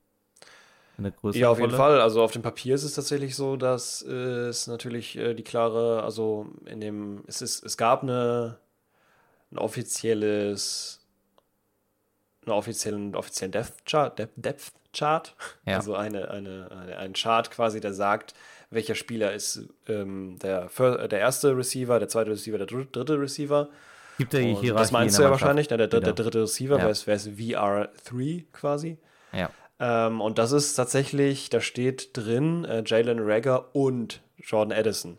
Aha. Weil noch nicht ganz klar ist, wer von beiden es werden wird. Deswegen, ähm, ja, weil halt Jalen Rager tatsächlich noch einige Vorteile hat, die Jordan Addison noch nicht hat. Jordan Addison, super Passempfänger, hat er auch gezeigt. Ja. Mit so einem schönen äh, beide Beine noch äh, im Feld und sich so rausfallen lassen äh, Pass gefangen und richtig schöne Dive-Dinger äh, dabei gewesen. Also auch der erste, mhm. erste Pass von ihm, der direkt gefangen wurde in der, in der NFL. Sah sehr schön aus, ähm, aber er hat noch so ein bisschen Probleme, sich, sag ich mal, äh, physisch frei zu machen. Das heißt, dann oh, okay. körperlich ist es halt, weil er einfach auch ein sehr, sehr schmaler, sehr leichter Receiver ist, ähm, hat da Ragger halt mit seiner Erfahrung vor allem auch ein bisschen Vorteile. Der ist da ein bisschen ruppiger unterwegs, deswegen ist da noch nicht mal klar, aber genau wie du sagst, die Competition ist noch da, auf jeden Fall. Ja. Ähm, genau bei den Running Backs genauso, weil jetzt natürlich dadurch, dass ähm, Cook gegangen ist, äh, sich da was aufgerödelt hat. Und jetzt halt die Frage ist, äh, wenn das alles einmal aufrückt, wer wird denn Nummer 3? Und da hat natürlich auch der Running Back, der diesmal hauptsächlich eingesetzt wurde, Ty Chandler. Er hat viele Chancen bekommen und eigentlich auch ganz gut performt. Also der hat eigentlich fest zementiert seine Chance oder seine, ähm, seine Rolle als äh, zweiter Running Back neben äh, Addison, äh, äh, Madison. So, ja. Nicht Addison, Madison. Alexander Madison, der der erste äh, Running Back der Vikings werden wird. Ja. Wenn sich da nicht noch was tut. Und genau, das hat man eben bei diesem Spiel gesehen. Das war ganz schön. Das waren jetzt so die, die für mich jetzt rausgestanden sind auf meiner Seite. Du hast ja gerade gesagt, hier Drew Lock und ähm, Jake Bobo. Oh, oh, it's Bobo. Als Einzelspieler, halt, ja. Ähm, ich würde ja. im Gesamten aber auch noch mal kurz über die Seahawks Defense zu sprechen kommen, weil die mir ja. sehr gut gefallen hat. Oh ähm, ja. Ich muss sagen, die, die war für mich richtig bissig. Also ich habe eine sehr aggressive Defense erlebt, die ähm, richtig Lust hatte, den, den, den Gegner fies anzugehen. Ähm, mhm. Sehr doll zu überraschen. Also es war ein gutes Tempo, eine Bissigkeit in der Defense. Ähm, und ähm, das fand ich, fand ich irgendwie sehr angenehm zu beobachten. Also jetzt unabhängig jetzt, ne, es ist immer noch Preseason, aber jetzt auch die Vikings bei 13 Punkten zu halten, finde ich erstmal eine amtliche Leistung. Ding, ja, ja, also äh, das Ding ist auch, man muss sich da, also man muss sich da mal einen Begriff machen, was das für die, für die, also Leute, äh, also NFL-Teams, wappnet euch, wenn ihr auf die Seattle Seahawks trifft. Hm. Äh, Tyreek Woolen, Witherspoon, hm. Big Bubbedy äh, Wagner, Bubu ist back. und dann auch noch ähm, der, der Receiver, der sich jetzt eben halt auch da gegen Jalen Rager ähm, extrem gut durchgesetzt hat, äh, Kobe Bryan, ja. den den aus dem Leben geholt hat. Also das ist ja mal, also ich kann mir vorstellen, dass die, dass die Seahawks auch so ein bisschen sagen, so kein vielleicht nicht die Legion of Boom, aber zumindest so die Legion of Bümchen so. Ja, weißt mal du? gucken. Also die, die, die, also das ist, also gerade Witherspoon und so, da weiß man ja auch nicht viel. Smith und Jigba habe ich leider auch gar keinen, ähm, gar, gar, nicht gesehen, mhm. ob der gespielt hat. Da kannst du vielleicht besser was zu sagen. Ja. Ähm, und das gefällt mir, was da passiert. Also da, das, da wäre ich, wär ich froh, das zu sehen. Ich bin mal gespannt, was da noch so kommt. Ja, also äh, Smith und Jigba hat, hat okay gespielt, hat drei Receptions, 25 Yards. Ähm, ja, wird, gucken, wird ja. aber, glaube ich, auch, auch mehr so ein klassischer Roadrunner jetzt erstmal bei uns werden und da mal gucken, welche Rolle er sich auch als Receiver entwickelt. Ähm, mhm. Ich meine, wir haben jetzt auch, also Metcalf wird wahrscheinlich dann als Ex-Receiver eingesetzt werden, Title Lockett für die, für die Langbälle. Dann, dann wird er, glaube ich, erstmal jetzt aber auch eine, was auch, glaube ich, ganz gut ist, eine NFL-Saison als Receiver erleben, die nah an den, nah am Plan liegt, den er dann aber wahrscheinlich auch mit dem Talent, was er hat, gut umsetzen wird. Ähm, und ich glaube, dass wir dann wenn er sich dann planen, also wenn man sich den Smith und Jigba anguckt und dann auch das Potenzial sieht, glaube mal, so dieser Big Play Receiver wird dann vielleicht erst die Season drauf. kann aber natürlich auch sein, dass er sich jetzt auch schon durchsetzt. Ähm, und mit der Legion of Boom hast du ganz richtig gesagt, das hatte ich ja, glaube ich, im, im, im, in der Duett-Folge auch schon gesagt. Mhm. Ähm, es sieht absolut danach aus, als ob äh, Pete Carroll da an der Legion ja. of Boom 2.0 ar also, arbeitet. Also, die haben und, sich nicht ähm, umsonst da so einen, so einen unglaublich physischen äh, Cornerback rausgesucht, den sie da raus, äh, rauszapfen. Ja, und was, als zweiten Pick auch. Also, das ist schon echt eine harte Nummer. Ja, und Oder eine, eine auch, gute Nummer. Auch unabhängig davon, äh, welches, welches Personal wir haben, ist es für mich einfach die Art und Weise, wie die Defense auftritt, die dafür ja. spricht. Genau, ähm, und das muss natürlich auch, da muss natürlich auch der, der Koordinator mitgehen, vor allen Dingen. Und der ja, muss ja dafür sorgen, dass es eine Legion of Boom wird. Also, was wir, nicht, was was wir in, den, in den letzten Seasons hatten, war, dass unsere Defense häufig irgendwie ein bisschen zögerlicher gespielt hat. Ähm, mhm, vielleicht ja. auch manchmal aus Angst davor, überrannt zu werden. Mhm. Ähm, und die Angst ist jetzt, also, ne, wie gesagt, immer noch eher noch das erste Preseason-Game, aber gegen die Vikings war diese Angst weg. Dass man wirklich einfach ja. komplett asozial auf den Mann gegangen, was richtig ja. gut war. das hat man gesehen. Ähm, wie gesagt, also schaut euch gerne mal die Highlights an. Die sind bei den Preseason Games meistens nicht so lang. Das sind dann immer so sechs, sechs, sieben Minuten. Das äh, kann man gerne investieren, um sich das mal anzugucken, um mal eine Defense zu sehen, die richtig Gas gibt. Ich habe ja. jetzt noch nicht so wirklich viel Vergleichbares, eigentlich nichts. Also ich glaube, also ich glaube, wenn man einen Clip hat, den man aus der Preseason Week One rausnehmen kann, wo man sagt, da hat ein Defense-Spieler wirklich jemanden richtig verhaftet, ähm, dann ist es, glaube ich, genau dieser Clip von äh, den Seahawks gegen die Vikings, wie Jalen Rager da halt mal ähm, seine Reception bekommt, aber danach auf jeden Fall äh, bereut, was er, dass er den Ball gefangen hat oder angeworfen wurde. Mhm. Ähm, so wie in den guten alten Tagen. Von ja. daher, äh, und das wird, also ich freue mich da sehr drauf, das mitzuverfolgen. Und ich hoffe, ihr da draußen auch. Genau. Hast du noch was zu dem Spiel? mal kurz die Leute wieder, wieder mit einbeziehen. Achso. Ansonsten habe ich zu dem Spiel eigentlich äh, nichts mehr. Haben wir über den Kick gesprochen? Ah, genau, über den wir reden wollten. Deswegen haben wir ähm, eigentlich angefangen, darüber zu reden. Aber stimmt. um die Leute mitzunehmen, wissen, was gemeint ist. Ja, ich kann das, kann das Player nochmal kurz ähm, Genau, also wir haben, wir, wir, haben nochmal, wir haben gerade davon gesprochen, das war, wie kamen wir denn überhaupt darauf? Ähm, genau, die Plays, wir haben das so ein bisschen verglichen mit der ELF und dieses Play, das war das, was wir gerade meinten. Das erinnert so ein bisschen, hätte auch so ein bisschen, genau, hätte so ein bisschen Stuttgart Search so ein bisschen passieren können oder irgendwie vielleicht auch den Sea Devils mal. Ähm, nach schon einer guten Mannschaft, die aber doch auch gerne Fehler zulässt. Ja. Und da Falls ging es in unseren Köpfen um folgendes Play. Falls ihr kurz nachgucken äh, wollt, das Play, das ist in den äh, Highlights der NFL, ist das Minute 55 äh, in dem Spiel. Mhm. Und ähm, was sich abspielt, ähm, es gibt einen Kick der Seattle-Mannschaft, äh, eben in Richtung der äh, Vikings. Mhm. Und ähm, was passiert? Der Ball wird erst äh, unsauber in der Luft berührt, prallt auf, geht dann ein bisschen in die Hände vom Vikings-Spieler, ich muss jetzt kurz einmal lügen. Nee, nicht mal an die Hände, sondern dass der Ball. Ach, nee, an die also er wollte ne? in die Hände und hat ihn dann mit der Hüfte so, bumm, einmal so, mit der Hüfte einmal kurz wegge, weggenatzt. Der ist dann aufgekommen und dann hat er versucht, danach zu, zu greifen, nachdem der dann äh, irgendwie aufgekommen ist an ihn. Ja, aber ich dachte, da, da kriegt er ihn auch noch an die Hand. Moment, ich guck's nochmal schnell. Ja, das nach. kann sein, dass er den ah, nee, an die Hand äh, gekriegt hat. Nee, er, er, versucht ihn dann noch zu fangen und dann prallt er von der Hand ah, in die ja, ja. Arme des Seahawks-Spielers. Genau. Ähm, und, und, der rennt dann logischerweise in die Endzone. Genau, der rennt dann halt durch. Halt was so, also als ich das abgespielt habe, habe ich gedacht, oh, okay, nice, ein Defensive ja. Touchdown oder Fragezeichen. Ähm, weil auch keiner das irgendwie auf dem Spielfeld erstmal richtig hinterfragt hat. Ähm, ja. Was dann letzten Endes los war, ist, dass da tatsächlich der Schiedsrichter gespannt diesen äh, Touchdown wieder weggenommen hat.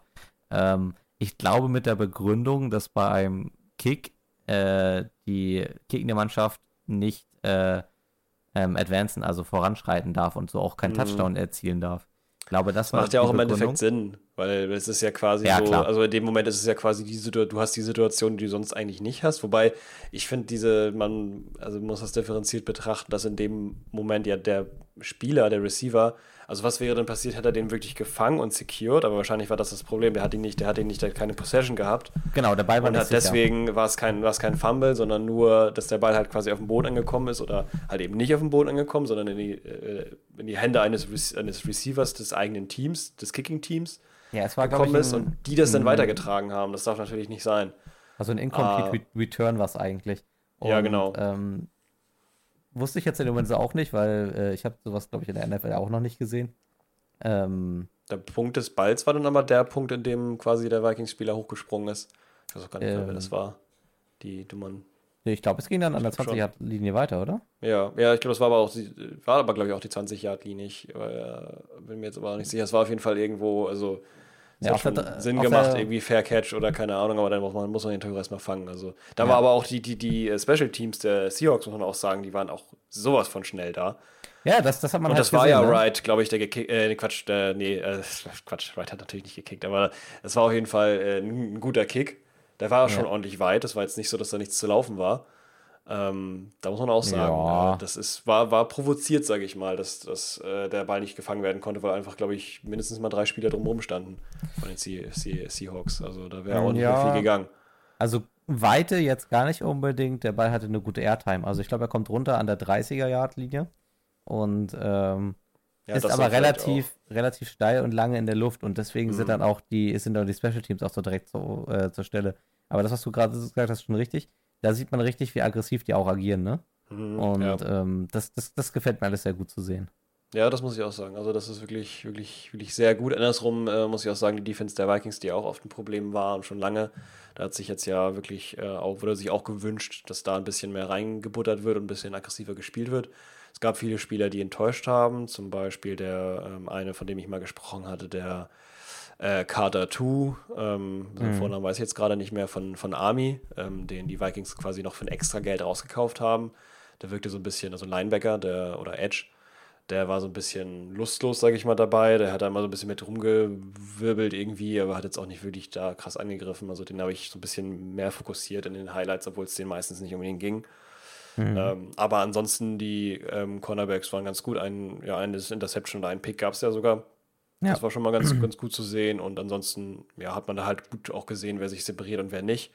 Wobei die Vikings natürlich dann auch immer sehr, sehr gern oder halt Kevin O'Connell, das ist so ein Ding, das kommt aus den, das, das sieht man, glaube ich, auch so bei Sean McVay, bei den äh, LA Rams. Ist so ein Ding, das macht er auch, äh, Spieler hauptsächlich zu benutzen, die nicht ähm, als sonderlich gut gelten, beziehungsweise noch nicht so viel Spielerfahrung haben oder viel Training brauchen.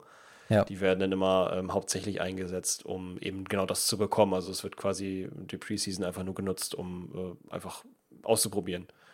Und ja, da hat man halt eben gesehen, dass manche Spieler vielleicht nicht nochmal ausprobiert werden, sondern halt andere eben dafür nochmal. Und deswegen ergibt das natürlich ja nachher auch am Ende, nach diesen drei Spielen, nach diesen drei Wochen auch so ein bisschen ein Gesamtbild und das ist auch ganz schön zu sehen.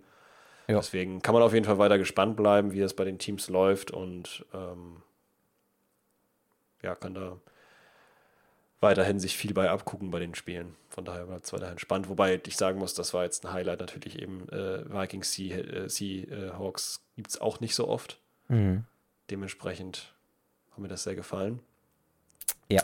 Und ja, um mal andere Spiele zu kommen, ähm, du hast dich da viel rumgeguckt. Ist dir noch was anderes von irgendwelchen anderen Spielen, äh, irgendwelche Spieler oder Situationen im Kopf geblieben, wo du noch gerne Mm. drüber reden willst? Ja, schon. Äh, Wäre für mich ein bisschen die Frage, wo, wo du jetzt nächstes hingehen willst. Also ich kann ein bisschen was anbieten. Wir können gern kurz über Atlanta gegen Miami reden, wenn du Lust hast. Mhm, ja. Mhm, weiter. Erzähl. Ich bin Äh, ganz kurz raus. Achso, ähm, Oder war es das jetzt so? achso, nee, das war jetzt ein Vorschlag. Ich wusste nicht, Miami, das, Miami, Atlanta, sagst du? äh, das können wir machen. Texans, New England könnte ich ein bisschen was zu erzählen. Ähm, ich könnte auch kurz über Giants äh, Lions äh, was erzählen. Das hast du ja, glaube ich, nicht gesehen. Das habe ich nicht gesehen, genau. Das wäre mal Ähm, interessant. Wobei, man kann, ja, wir können ja mal Falcons, äh, Dolphins Fangen wir an. leicht reingehen. Wir können ja mal so ein bisschen was. Jetzt haben wir es relativ äh, ausufernd gemacht, hier das Thema äh, Vikings, Die können wir auch ein äh, bisschen kürzer Seahawks, halten. logischerweise. Jetzt, genau, gehen wir da mal Ja. rein und äh, Ähm, Erkenntnis des Spiels, äh, die Falcons könnten eine Defense haben. Das mhm. ist was, was ich eigentlich jetzt so bisher in meinem, in meinem Saison-Lookout äh, für 2023, 2024 eigentlich nicht auf dem Schirm hatte, dass die Falcons äh, defensiv stattfinden werden. Und das haben wir ähm, sonst nicht. Also ich, ich müsste mich, glaube ich, müsste, glaube ich, lange wühlen in meiner Erinnerung, ähm, bis ich, bis ich das mal sagen konnte. Und ja, da ist ähm, jetzt aber auch nichts. Nee, und Also, ähm, ich, die, die haben einen guten Center, die haben den besten Center der Liga, das weiß ich, aber der Center ist jetzt Ja. ja. also hat ja wenig mit der Defense zu tun. auch, nee, ja, wohl, nee, gar nicht eigentlich. nee, aber Ist ja ein O-Liner, also was soll das mit der Defense? Ja. Ähm, ja. Von daher gehe ich damit. Genau, also das war, war ein wirklich imposanter Auftritt erstmal von den Falcons. Ähm, ich habe die jetzt in meiner Signalprose nicht weit oben. Ich hätte gedacht, wir reden ja schon über ein Team, was so im unteren Drittel stattfinden wird. Hm. Wahrscheinlich wird es das auch immer noch. Es ist immer noch, wie gesagt, es ist Preseason Week One. Ähm, ich bin mir nämlich in dem Spiel nicht mehr sicher, ob mich Miami enttäuscht hat. Also Miami hat wie alle anderen Teams auch viel ausprobiert. Ähm, trotzdem ist natürlich am Ende drei Punkte ist natürlich echt wenig. Das Ähm, stimmt, ja. Aber ja. ja, obwohl trotzdem noch Spieler ausgetestet wurden, wie Skylar Thompson, Mike White äh, haben gespielt. Na klar, wer auch sonst. mhm. Das sind ja eigentlich auch schon welche, die man schon mal gesehen hat, ne? Und ähm, Ja. trotzdem haben sie es nicht geschafft, die Produktivität hinzukriegen, die äh, man sich da so richtig gewünscht hätte. ja, ich weiß nicht, ich fand Miami war einfach vom Kopf her auch gar nicht auf dem Platz. Die waren halt, Miami, bei Miami hast du gesehen, ah, das ist halt irgendwie ein Preseason-Game mit, mit äh, Spielern in der Vorbereitung. Hm, Ähm, und Falcons waren viel, viel weiter. Ich glaube, das ist so mein, mein, mein Fazit zu dem Spiel. Ähm, Mhm. so wie es dann ausgegangen ist. Und ähm, also vom Gefühl her habe ich die Falcons angesehen und gedacht, ah, okay, die können nächste Woche loslegen. So, die können Ja. einfach, die können einfach jetzt in die Saison starten. Da, da sitzen irgendwie so ein paar Abläufe drin. Die äh, Defensive Unit hat, hat wirklich gut gespielt. Ähm, offensiv war es okay. Ne? Also ich weiß jetzt auch nicht, wie viel man davon so erwarten konnte. Ähm, ich Mhm. fand, die haben das gut gemacht. Logan Woodside sah richtig gut aus. ja, Ähm, ich wollte gerade sagen, also den, den Namen äh, hatte ich vorher auch so noch nicht gehört, muss ich sagen. Nö, also der kommt für mich auch ein bisschen aus, gar nichts. der kommt für mich auch ein bisschen aus dem Nichts. Ähm, ist Mhm. eine positive Überraschung fürs Team. Ja, ähm, auf jeden Logan- Fall. Also mit Logan den Sets, die er Woodside- gele Ja, gelegt hat. also Logan Woodside selbst ist, ist jetzt auch, äh, also der ist seit 2018 eigentlich gedraftet. Ähm, ich bin mir noch nicht ganz sicher, ob der jetzt richtig eine, eine Quarterback-Diskussion äh, anfangen wird. Aber Nee. von den, R- Ricky Ähm, Ritter, der ist der, der Standing Man. ich dachte Taylor Heinecke. Ach so, ja, stimmt. Ja, nee, ich weiß, nee, ich glaube, ich glaube Ritter. Ich glaube, die sind in Ritter. Ich habe letztens noch so ein Posting von gegen den gesehen. Ja, Ich muss jetzt nur kurz nochmal in den Death Chart reingehen. Aber Ja. ich bin der Meinung. guck das mal nach, aber ähm, so von Das dem, was ich ja. jetzt, ja, Also laut dem, Okay. laut dem, laut dem, ich weiß nicht, ob das jetzt der offizielle Death Chart ist, aber sieht so aus, weil Bijan Robinson auch schon dabei ist. Übrigens Ah, okay. als Running Back One. ja, aber das war, Also das war zu erwarten. Erste. War klar Ähm, beim Pick, ähm, aber Desmond Ritter ist der Starting Quarterback. Ja. Ähm, ich muss aber sagen, wenn ich jetzt diese, also so wie Woodzeit gespielt hat und wie ich jetzt Heineke und Ritter auch kennengelernt habe, Hm. könnte das sein, dass es so vom, von dem Quarterback-Dev wahrscheinlich so am nächsten beieinander ist. Also Ja. im, im Normalfall würde ich sagen, gerade Third-String-Quarterbacks fallen schon deutlich ab. Hier muss ich Mhm. sagen, okay, der ist wahrscheinlich dann doch noch näher an Heineke dran, als man vielleicht gedacht hat. Ähm, Ja, auf jeden Fall. Also gerade wenn man das äh, betrachtet, was für Receiver eingesetzt wurden auf Seiten von Miami und auch von Atlanta. Jetzt kann man Mhm. sagen, bei Miami, ja gut, es war ja auch Hill und Waddle war nicht dabei, aber trotzdem hat man ja trotzdem noch Braxton Barrios gehabt zum Beispiel, ist ja auch ein guter Quarterback, ist Miles Ja, hast- Eli Elijah Higgins. ja, du hast äh, schon noch, du hast dabei. schon noch Receiver, die Also, auch Bälle fangen können. Auf jeden Fall. Und auf der anderen Seite von den Atlanta Falcons, ähm, da war jetzt auch kein, kein Starter dabei oder so. Trotzdem Ja. war es halt die Möglichkeit für, für Woodside, der ja auch noch nicht so viel, also klar schon lange im Team ist, aber jetzt noch nicht so richtige NFL-Erfahrung hat vielleicht. Mhm. Mit einer Defense, die auch angreifen kann. Ähm, also entweder ist, es ist, ist die Offense sehr stark oder halt die Defense von den, von den äh, Miami Dolphins gerade in dem Fall sehr schlecht gewesen oder zumindest nicht gut genug, Ja, wie gesagt, da das, was Gesamt, das Gesamtimage, was ich davon habe, ist, Miami einfach, einfach noch köpf, kopflich und auch Ja. irgendwie vom Team noch gar nicht da war. Ja, Deswegen- es sieht auch so ein bisschen nach einer, ja, die, die, ich man weiß auch nicht, was die genau vorhaben. Das ist jetzt ja auch für den Head Coach jetzt quasi, ja, der ist ja auch noch relativ frisch dabei. Ähm, jetzt, wie heißt, äh, jetzt, äh, wie heißt er noch? McDaniel? Oder? McDaniel, genau. Mike McDaniel. Ja. Ähm, das äh, hat jetzt ja auch noch nicht so viele Preseasons hinter sich. Da hat natürlich jeder Headcoach auch seine eigene Idee. Was will ich Mhm. von dem Team? Was, was mache ich? So wie Kevin O'Connell oder Sean McVay, die ja das so ein bisschen voneinander abgefärbt haben. Oder, oder eher Ja, Kevin also- O'Connell von McVay. Und er wird das auch irgendwo gelernt haben, was er davor hat. Jetzt weiß man natürlich nicht, wie muss man das jetzt deuten? Ist das jetzt schlimm? Ist es ein Zeichen? Ist es eine Tendenz oder ist es nicht? Ja. Ähm, wird man sehen. Aber auf jeden Fall äh, könnte man da ein äh, Auge drauf werfen, zum Beispiel. Gucken, nächste Preseason-Game, wie sieht es da aus? ja. Ähm, ansonsten Finde ich gut, ja. zu den Falcons noch. Äh, Javier Malone auch äh, als, als Rookie äh, hier mit den meisten Receiving Yards, in dem Fall 50 bei zwei Mr. Malone, Receptions. ja. Ähm, machte auch einen ordentlichen Eindruck. Ich glaube, dass die Falcons viele Mhm. Spieler haben, ähm, die besser sind, als man sie von außen wahrgenommen hat. Ich bin mir trotzdem, bin mir trotzdem noch sehr, sehr unsicher, ob es halt einfach in der, in der Spitze dann für äh, qualitativ ausreicht, um irgendwie mehr als Mittelfeld in der Liga zu schaffen. Also, Es wäre ja schon mal schön, wenn es Mittelfeld werden würde.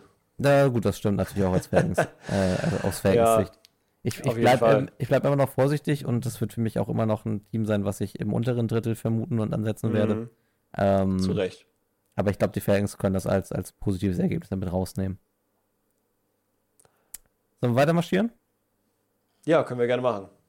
Ich habe Ähm, überlegt, ob mir noch was dazu einfällt, aber ansonsten können wir sonst gerne einfach in das Spiel. Ähm, also, was ich interessant fand, das Spiel auch noch, ähm, war Arizona Cardinals äh, Broncos. Ja, da müssen wir auf jeden Fall drüber reden. Das können wir auch gerne jetzt. Ja, dann lass uns das übernehmen. Dann lass uns das nehmen. Dann lass uns Giants äh, Lions mal kurz. Ähm, Ich kann Giants, Lions und äh, Dings, Ja, gib mir- genau, äh, gib mir- Z- gib Saints mir kann ich danach was. ein bisschen was machen. gib mir was rüber. Dann können wir danach gerne über das andere reden. Na, was Also- jetzt? Sollen wir jetzt erst. Nee, ich würde jetzt erst Broncos und dann erzähle ich darüber ein bisschen, okay? Ja, okay, dann machen wir erst Broncos. Komm, dann So. gehen wir da rein. Okay. Also, Broncos Cardinals, ein äh, Testspiel, äh, Preseason Game, wie man das auch nennen will, das 17 zu 18 für die Cardinals ausgeht. Hm. Ähm, lange danach aussieht, als ob äh, Denver äh, das Spiel im Griff hat, bis zum vierten Quarter, wo dann die Cardinals aufwachen und äh, dann tatsächlich äh, den Sieg auch mit nach Hause nehmen. Ähm, ja. und ähm, ich glaube, so beeindruckendste Stats haben wir äh, erhalten von eigentlich niemandem, oder? Jerry Judy wahrscheinlich. Aber es ist Also Jared Judy, was war interessant zu sehen, finde ich, also gerade auch die ersten, ersten Mhm. Pässe, es war ja tatsächlich so, und das ist ja auch nicht allzu oft, dass die Denver Broncos sogar tatsächlich Russell Wilson eingesetzt haben. ja, Das passiert in Preseason Games nicht allzu häufig, eben wegen Verletzungsgefahren oder sowas. Ja, da möchte ich auch Die auch realistisch waren, da da auch ähm, ja auch äh, Sex geflogen sind, dadurch, dass die, die O-Line leider Wilson immer noch nicht so richtig toll beschützt hat. Was wahrscheinlich auch Mhm. daran lag, dass es jetzt auch nicht die erste Garde war. Auf jeden Fall wollte ich aber eigentlich gar nicht das sagen, sondern ich wollte ähm, Wilson dafür loben, dass er am Anfang auch einen richtigen, richtigen Laserbeam rausgeschickt hat an Jerry Judy. Ähm, Ja. Der direkt richtig schön schnell, Release, super fix ähm, rausging und man hat dann gemerkt, okay, die beiden verstehen sich. Ähm, Jerry Judy war da, wo man ihn haben will und Jerry Judy ist ja schon lange so, ein, so eine, ja, ich würde ihn fast, fast äh, Sleeper nennen, aber halt ein richtiger Long Sleeper, weil der schon seit, seit was, zwei, drei Jahren sleept.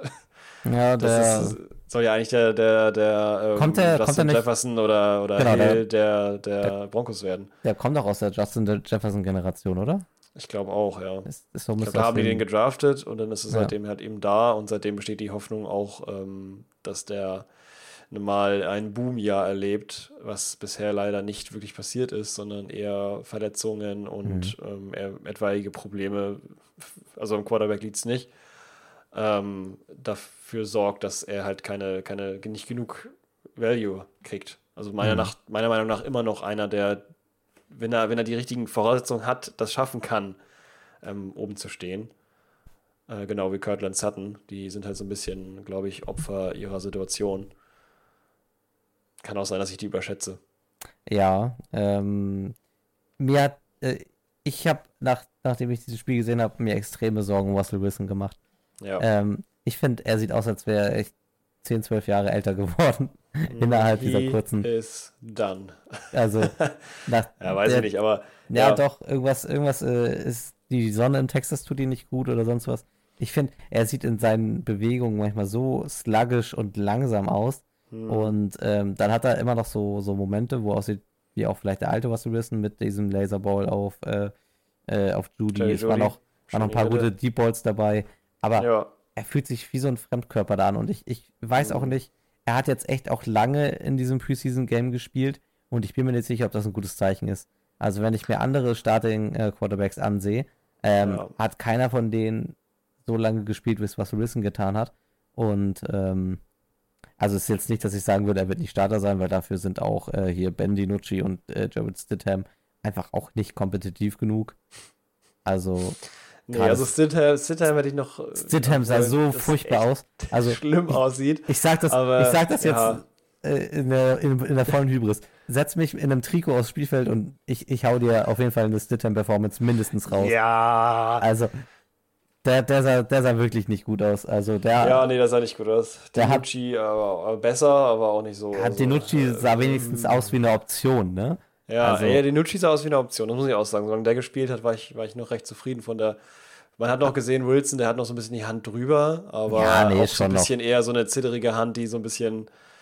Äh, also, es ist irgendwie schwierig. Ich, ich muss auch sagen, es, es tut mir so ein bisschen. Also, es ist. Ich, ich glaube. Also, mir tut's glaube weh, ihn so altern zu sehen. Ja, genau. Und ich möchte fast auch meinen, dass er ähnlich wie. Ähm, es ist eher nur so ein Gefühl, als dass es so, so ist, aber vielleicht hat es auch, ein, hat auch genau aus dem Grund, das ist ein Wahrheitsaspekt, Mhm. dass Jerry Judy, Cortland Sutton, ähm, Russell Wilson, ähm, das sind meines Erachtens nach Spieler, die absolut unter ihrer, ihrer Leistungsobergrenze spielen. Also die auf jeden Fall irgendwie, ja, ihren Floor irgendwo wohl haben, aber ihr Ceiling nie erreichen aus irgendeinem Grund. Das, Ja. kann jetzt ein richtiger Hot-Take sein, der nachher auch irgendwie in den meisten Ohren gar keinen Sinn ergibt, aber aus irgendeinem Grund ähm, liegt es da vielleicht auch irgendwo an der, an der, an der Coaching-Ebene oder so. Das mag man natürlich immer gerne dahin schieben, wenn man nicht weiß, wo sonst das Problem liegt, aber irgendwas muss da ja sein, dass das ganze Team irgendwie ähm, von A nach B gewälzt wird und trotzdem sich da nichts ändert. Also gut, das ist jetzt auch nur ein Ja. Preseason- Preseason-Spiel gewesen. Wollen wir jetzt mal nicht hier den, den äh, ja, den nicht hier komplett äh, ausrasten, aber Ja, also ich, ich, mache weiß, mir da auch Sorgen, wie du, ja. ich weiß nicht, ob ich da 100% mitgehe. Ich fand, äh, Cortland Sutton ist, Cortland Sutton ist für mich ein Receiver, der ein Floor und sehr wenig Ceiling hat. Also einen stabilen Ja, Floor. und ja gut, ist ein, gut, ja. Das ist ein guter Receiver, der aber sagen, halt der kann niemals, ja, nee, ich glaube nicht, dass Ja, er, ich würde ihn schon noch ein bisschen höher würde ich ihn noch sehen, als er eigentlich, Hm. eigentlich war. Wobei er auch ich immer nicht. ganz gute, solide, soliden, soliden Grund hatte. Also er ist auf jeden keine Fall Ahnung. da, also ihn mir, braucht. ja, mir fehlt bei ihm aber, glaube ich, auch ein bisschen was, um zu sagen, das ist ein Receiver, der Spiele an sich reißen kann. Judy Mhm. hat das Potenzial, geht aber auch, geht aber auch zu schnell flöten. Also der, Ja. Judy hat für mich zu viele Spiele, in denen er sich einfach abmeldet. Also Mhm. ich habe das Gefühl, dass vielleicht ist das auch ein, auch ein Grundproblem in dieser Broncos-Mannschaft. Ich habe das Gefühl, das ist ein Team, das, wenn es nach dem ersten Quarter nicht läuft, frustriert ist und, Mhm. und sich so ein bisschen auf den Rücken schmeißt und weint. Ja. Ja, das kann gut sein. Die, das, ja, das stimmt. Also vielleicht Ja, ist das, das, ist so natürlich dann immer auch so, so ein Team-Ding, ne? Das ist halt die Frage, wie sehr, wie sehr stehen die alle zueinander da und so. Viele Spieler waren ja sehr gehypt von Russell Wilson und waren auch immer sehr jetzt diese Saison auch äh, bezogen. Ja, ich weiß, ich sehr, weiß, äh, ich will nichts drauf beschwören, aber ich weiß nicht, ob, ob äh, Wilson den Lockerroom so hinter sich hat. Ja, ich verstehe das. Also es ist ja nach wie, so, nach wie vor so und ich, ich würde es, ich würde es wirklich, also jetzt auch auf, auf Grundlage dessen, äh, du hast es jetzt gerade nochmal mir wachgerüttelt, Mhm. dieses so ein bisschen, äh, lass den, lass den armen Jungen doch nicht versauern in, in, in Denver. Wirklich, das tut ihm nicht gut. Das tut niemandem gut. Äh, Denver auch nicht, äh, leider. Nee. Ähm, wenn, wenn, wenn die Seahawks sagen, hier, Tür und Tor stehen offen, dann äh, muss ja nicht der Starter sein, aber Komm glaube ich nicht. Nee, glaube ich nicht. muss Ich ja weiß- nicht der Starter sein. Ich weiß ja nicht, ob ich das will. Ja, weiß ich ja auch nicht. Aber er hat, er, also es ist zumindest äh, die einzige, die einzige äh, Riege, wo gesagt haben, äh, falls er zurück will, es wäre okay. Hat, äh, hat ähm, Pete Carroll gesagt. Ja, das, das kann Auf sein. der, auf der Sache, wo, wo Bobby Wagner wieder zurückgekommen ist, äh, hat er gesagt, hier, es ist für jeden wieder Tür und Tor offen. ja, menschlich, menschlich, menschlich auf jeden Fall. Ich glaube aber, also, Ja, brauchen, Es- also dass das jeden, da brauchen wir jetzt nicht drüber reden, ob jetzt äh, Geno Smith ersetzt werden muss durch irgendwen oder, oder Drew Lock jetzt da irgendwie, also da muss ja noch eher das Duell Drew Lock Russell Wilson stattfinden. ey, also Ähm, wenn, wer- ich jetzt, wer- wenn ich beide Preseason Games gesehen habe, war Drew Lock schon schöner Ja. zu gucken. Ja, ja, ja, sag ich ja. Deswegen, also wenn Ja. überhaupt dann ein Duell stattfinden muss, dann geht es nicht um den äh, QB1-Platz, sondern eher um QB2 oder Ja, ähm, da, das ist natürlich klar. Ähm, und das, äh, das, das, das weiß Russell Wilson natürlich auch, dass er gerade seinen Value komplett verspielt. Und so Ja, alt ist er voll. ja noch nicht. Also ist ein bisschen schade. Ich finde das einen sehr soliden Quarterback in einer sehr bescheidenen äh, Situation da. ja, die Situation ist schwer. Ähm, es ist, äh, wie gesagt, immer nur noch Preseason Game. Äh, mal Ja. gucken, ob die Broncos das besser machen werden. Ich fand Genau. aus Cardinals Sicht hat das ein bisschen Hoffnung gemacht zum Schluss. Also, es, war, Mhm. Also es war dann am Ende auch ein super unterhaltsames Spiel. Ähm, also die Highlights Ja. kann man besonders so ab Minute 5 Doch, kann, fand man, ich auch. kann, man, kann man die gut gucken. Viele Ähm, Quarterback-Wechsel auch. Und das fand ich auch sehr interessant, dass man da die verschiedenen, auch da bei den auf Seiten Arizona Cardinals, Tune, Mhm. Bloch, David Bloch und McCoy, Block, Block, Block, David Blau. Blau, Blau äh, und McCoy äh, gesehen hat, ähm, so wie halt ne, Wilson, DiNucci und Stidham, haben die auch äh, drei verschiedene Quarterbacks hingestellt, die auch alle, finde ich, sehr solide performt haben. Ja. Ähm, am meisten Zeit und am meisten gefallen hat mir eigentlich auch tatsächlich äh, Tune, falls mal Ja? Kyler Murray wieder ausfallen sollte. Ja, das hat mir doch das hat mir sehr gut gefallen. Also die ersten Pässe, die der rausgebracht hat, ähm, von den Receivern muss ich ehrlich ganz sagen, außer Whiteheart habe ich, glaube ich, von den meisten noch nicht viel gehört. Mhm. Ja, also ich, ich glaube, Moore war auch irgendwo mit involviert, aber auch nur, auch nur einmal. Ich glaube, also- Tune passt besser, weil er sich auch mehr traut und das passt zu dieser Cardinals-Mannschaft. Das Ähm, ja. David Blow ist so ein bisschen so eine Safe Space Option. Blow, ja. So, so habe ich das zumindest ein bisschen wahrgenommen. Hm. Ähm, Tune passt vielleicht einfach besser so in den Spielstil der Cardinals. Also entweder get rich oder tryen. Ähm, naja, es ist ja nicht wirklich viel anders, als Skylar Murray das macht. Nee, das stimmt. Das ist äh, vom Spielstil ist, ist ja doch Kyler Murray dann doch ähnlicher als David Mhm. Blow auf jeden Fall wäre. Und Colt, Mc, Colt McCoy haben wir auch letzte Season sehr lang gesehen. Wir wissen, was Ja. das für ein Quarterback ist. Er ist okay. Er wird sein Team aber auch nicht zum, zum Sieg peitschen. Also Das heißt, in, in, in Floor und Ceiling gesprochen, soliden Floor, kein Ceiling. Oder Äh, wenig. ist es fies zu sagen, das sieht aus wie ein Patriots Quarterback? Hm. Ja, ja, nee, nee, das ist es nicht. Nee, also jetzt nicht Tom Brady, sondern äh, Nee, ich rede ja. Äh, eher so äh, Mac Jones. Ja, genau. Eher so die Ja. Richtung. Nee, das ist nicht, also finde ich, finde ich einen guten Vergleich. Also in, in meiner Welt ähm, findet das auch so statt, Ja. dass die äh, Patriots Quarterbacks oder der Quarterback, das hat er jetzt ja nicht so oft gewechselt, Ja. ähm, doch so eine, so eine bestimmte Garde ist. Aber ich muss auch sagen, ich habe hier gerade den, ähm, den Death Chart äh, vor mir stehen. Es ist tatsächlich auch so, wie du es ja auch gerade schon gesagt hast, Colt McCoy, die haben wir auch viel gesehen. Mhm. Der lebt auch als ähm, Zweit äh, zweiter Quarterback und dahinter dann eben Tune. Ja, das macht Was ja auch Sinn. einen Sinn ergibt, vielleicht, wenn man jetzt nicht so eine, so eine Boomer-Bust-Offense haben will, Ja. sondern äh, da ordentlich, Nö, kann ordentlich ich, arbeiten möchte. kann ich gut nachvollziehen. Ja. Okay. Ähm, was hattest du noch gesehen? Du hattest Ich noch. hatte noch gesehen das Spiel äh, Texans Patriots, aber das Ja. war jetzt, ja, da möchte ich jetzt, glaube ich, gar nicht so viel zu, also da würde ich jetzt nicht viel zu sagen wollen, glaube ich, weil ich da jetzt auch irgendwie da auch nicht so viel Aktien drin habe. Es war jetzt ganz Ja. interessant zu sehen, aber ähm, wenn du allerdings sagst, es würde sich lohnen, da jetzt nochmal was zu, zu verlieren, dann können wir das machen. Oder als Alternative würde ich über Giants Lions sprechen, aber dann würde ich den Kasten auch dicht machen, glaube ich. Ja, ich glaube, ich würde kurz ein paar ja Sachen aus. zu äh, Texans Patriots verlieren. Ähm, was ich auf jeden Fall auch noch kurz anreißen möchte, ist Chiefs gegen Saints. Ähm, Oder halt das. ja. Nee, lass uns mal kurz über Patriots reden, weil äh, mir ist auch noch was äh, begegnet äh, gestern Morgen, wo ich auch deine Meinung gerne mal zu hören würde, ähm, weil ich gehört haben soll, dass man sich, äh, dass man äh, im Camp der Patriots ein bisschen äh, mit ähm, Mac Jones unzufrieden ist, beziehungsweise nicht, nicht richtig die Aussicht auf Glück hat und äh, es von Coach-Seite auch heißen soll, dass man äh, Seppi gerade vor ihm sieht. Jetzt Oh, noch nicht okay. im, im Dev-Chart, aber das in der Spekulation und so im, also dass im Lockerroom diskutiert wird, ob da die Nummer 1 wirklich äh, Mac Jones heißen soll. Und da würde ich auch gerne deine Meinung mal zu wissen, weil ich muss sagen, Seppi hat auch ein stabiles äh, äh, Preseason-Game hinter sich. Mhm. Jetzt kein Bäume ausreißendes. Wir reden hier immer noch über einen Patriots Quarterback, der nicht, äh, der nicht Tom Brady heißt. Ja, Ähm, das stimmt. Aber ich Ja, kann gut, den, das kann man ja auch nicht mehr vergleichen. Das ist halt Nee. auch so. Kannst Aber für- für- für- ja, das ist bei den Patriots halt irgendwie schwer, ne? Das kriegt man schwer raus. Wird noch ein bisschen dauern. Ähm, aber ich, ich kann den, ich kann die Diskussion sehen. Mhm. Verstehe ich. Also hat er ein relativ solides Spiel abgeliefert.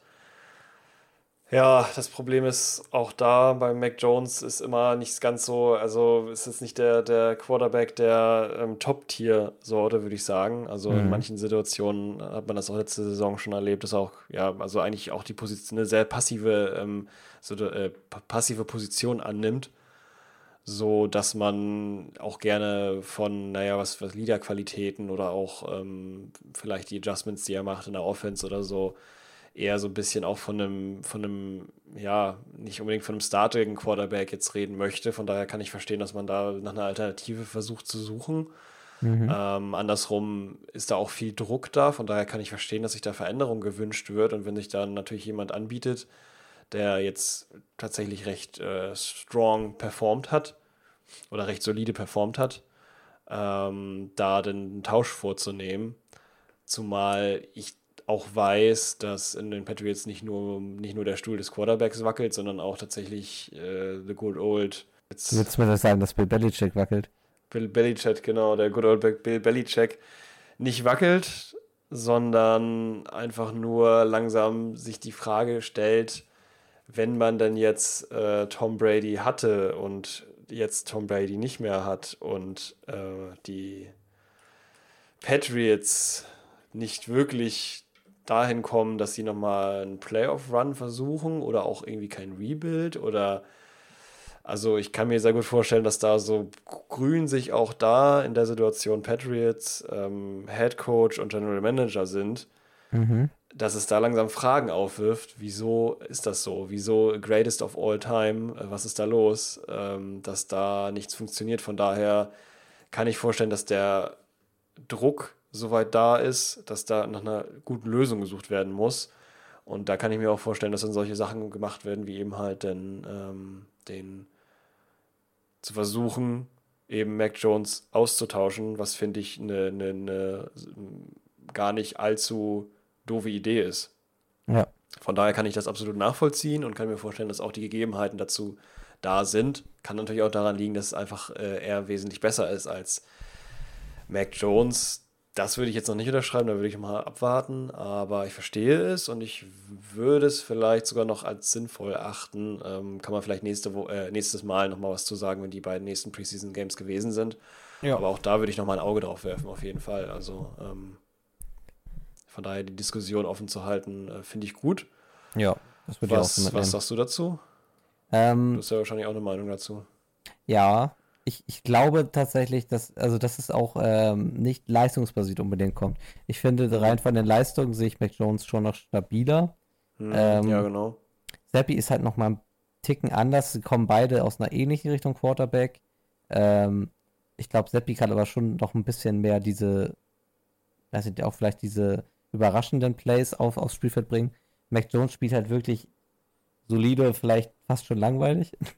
ja, der spielt halt normalen der spielt sehr nah am Steam Normal, ja. und ähm, bricht selten davon aus. Das sehe ich vielleicht bei Seppi noch, noch ein bisschen mehr. Ähm, ich glaube, dass es aber tatsächlich in der Diskussion wirklich mehr um diese ähm, Secondary-Qualitäten ähm, geht. Also was so Leader-Qualität angeht, was irgendwie vielleicht auch so, vielleicht auch einfach Commitment angeht. Mac Jones wirkt ein bisschen resigniert. Ich weiß auch nicht, ob es auch aus einer Unzufriedenheit aus seiner Entwicklung herausgeht.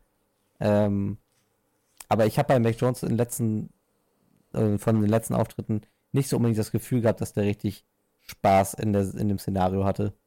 Und das hat Seppi mhm. für mich ein bisschen mehr verkörpert. Und ich glaube, das ist auch das, was, was, was die Diskussion gerade aufbricht. Dass das einfach ein Quarterback ist, der ein bisschen mehr Lust und auch ein bisschen mehr Teamgefühl versprüht. Und dass man sich das auch, dass man sich das auch ein bisschen erhofft. Ähm, ja, da muss man halt gucken, da, also da fehlt halt so ein bisschen der, der Kopf, sag ich mal, der, der ganzen Geschichte ist halt nun mal einfach meistens der Quarterback und da haben wir ja schon mal drüber gesprochen, auch in besagter Quarterback-Folge, ja. dass äh, gerade Franchise-Quarterbacks auch oft ein bestimmtes, bestimmter Schlüssel sind, um Erfolg zu erzielen, einfach darum, da deswegen, weil halt ähm, ja, der, der Kopf der ganzen Geschichte funktioniert ja. und das alles irgendwo hinführt und die, ganzen, die ganze Mannschaft, zumindest auf der Offensive-Seite, ähm, so ein bisschen auf den aufbauen können. Und da brauchst du natürlich jemanden, der das tragen kann, der es tragen will und der sich auch eben bewiesen hat.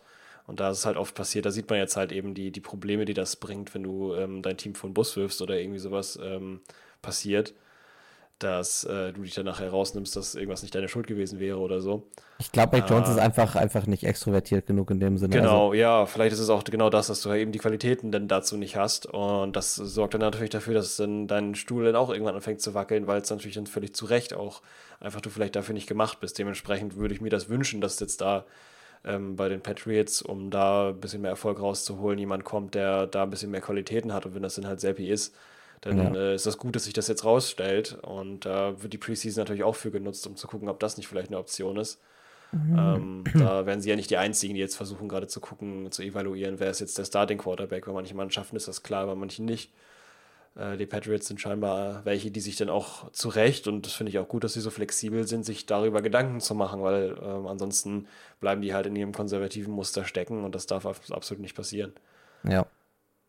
Ähm, zum Spiel sei noch hervorgehoben, dass die Houston Texans wirklich äh, eine stabile Abwehr auf, äh, aufs Spielfeld gestellt haben. Ähm, Gerade Demico Ryan äh, hat das richtig, hat richtig Präsenz äh, auf dem Spielfeld gezeigt und ähm, macht ein bisschen Mut, dass man vielleicht in der Season doch nicht auch, auch nicht so unter die Räder gerät, vielleicht sogar ein bisschen, bisschen was reißen kann. Ja. Das würde ich, würde ich mal sagen. Ja, doch. Also, wenn man sich das so anguckt, die, die Zahlen der Defense, die sehen auch sehr, sehr solide aus auf den Seiten der, der Texans. Ja.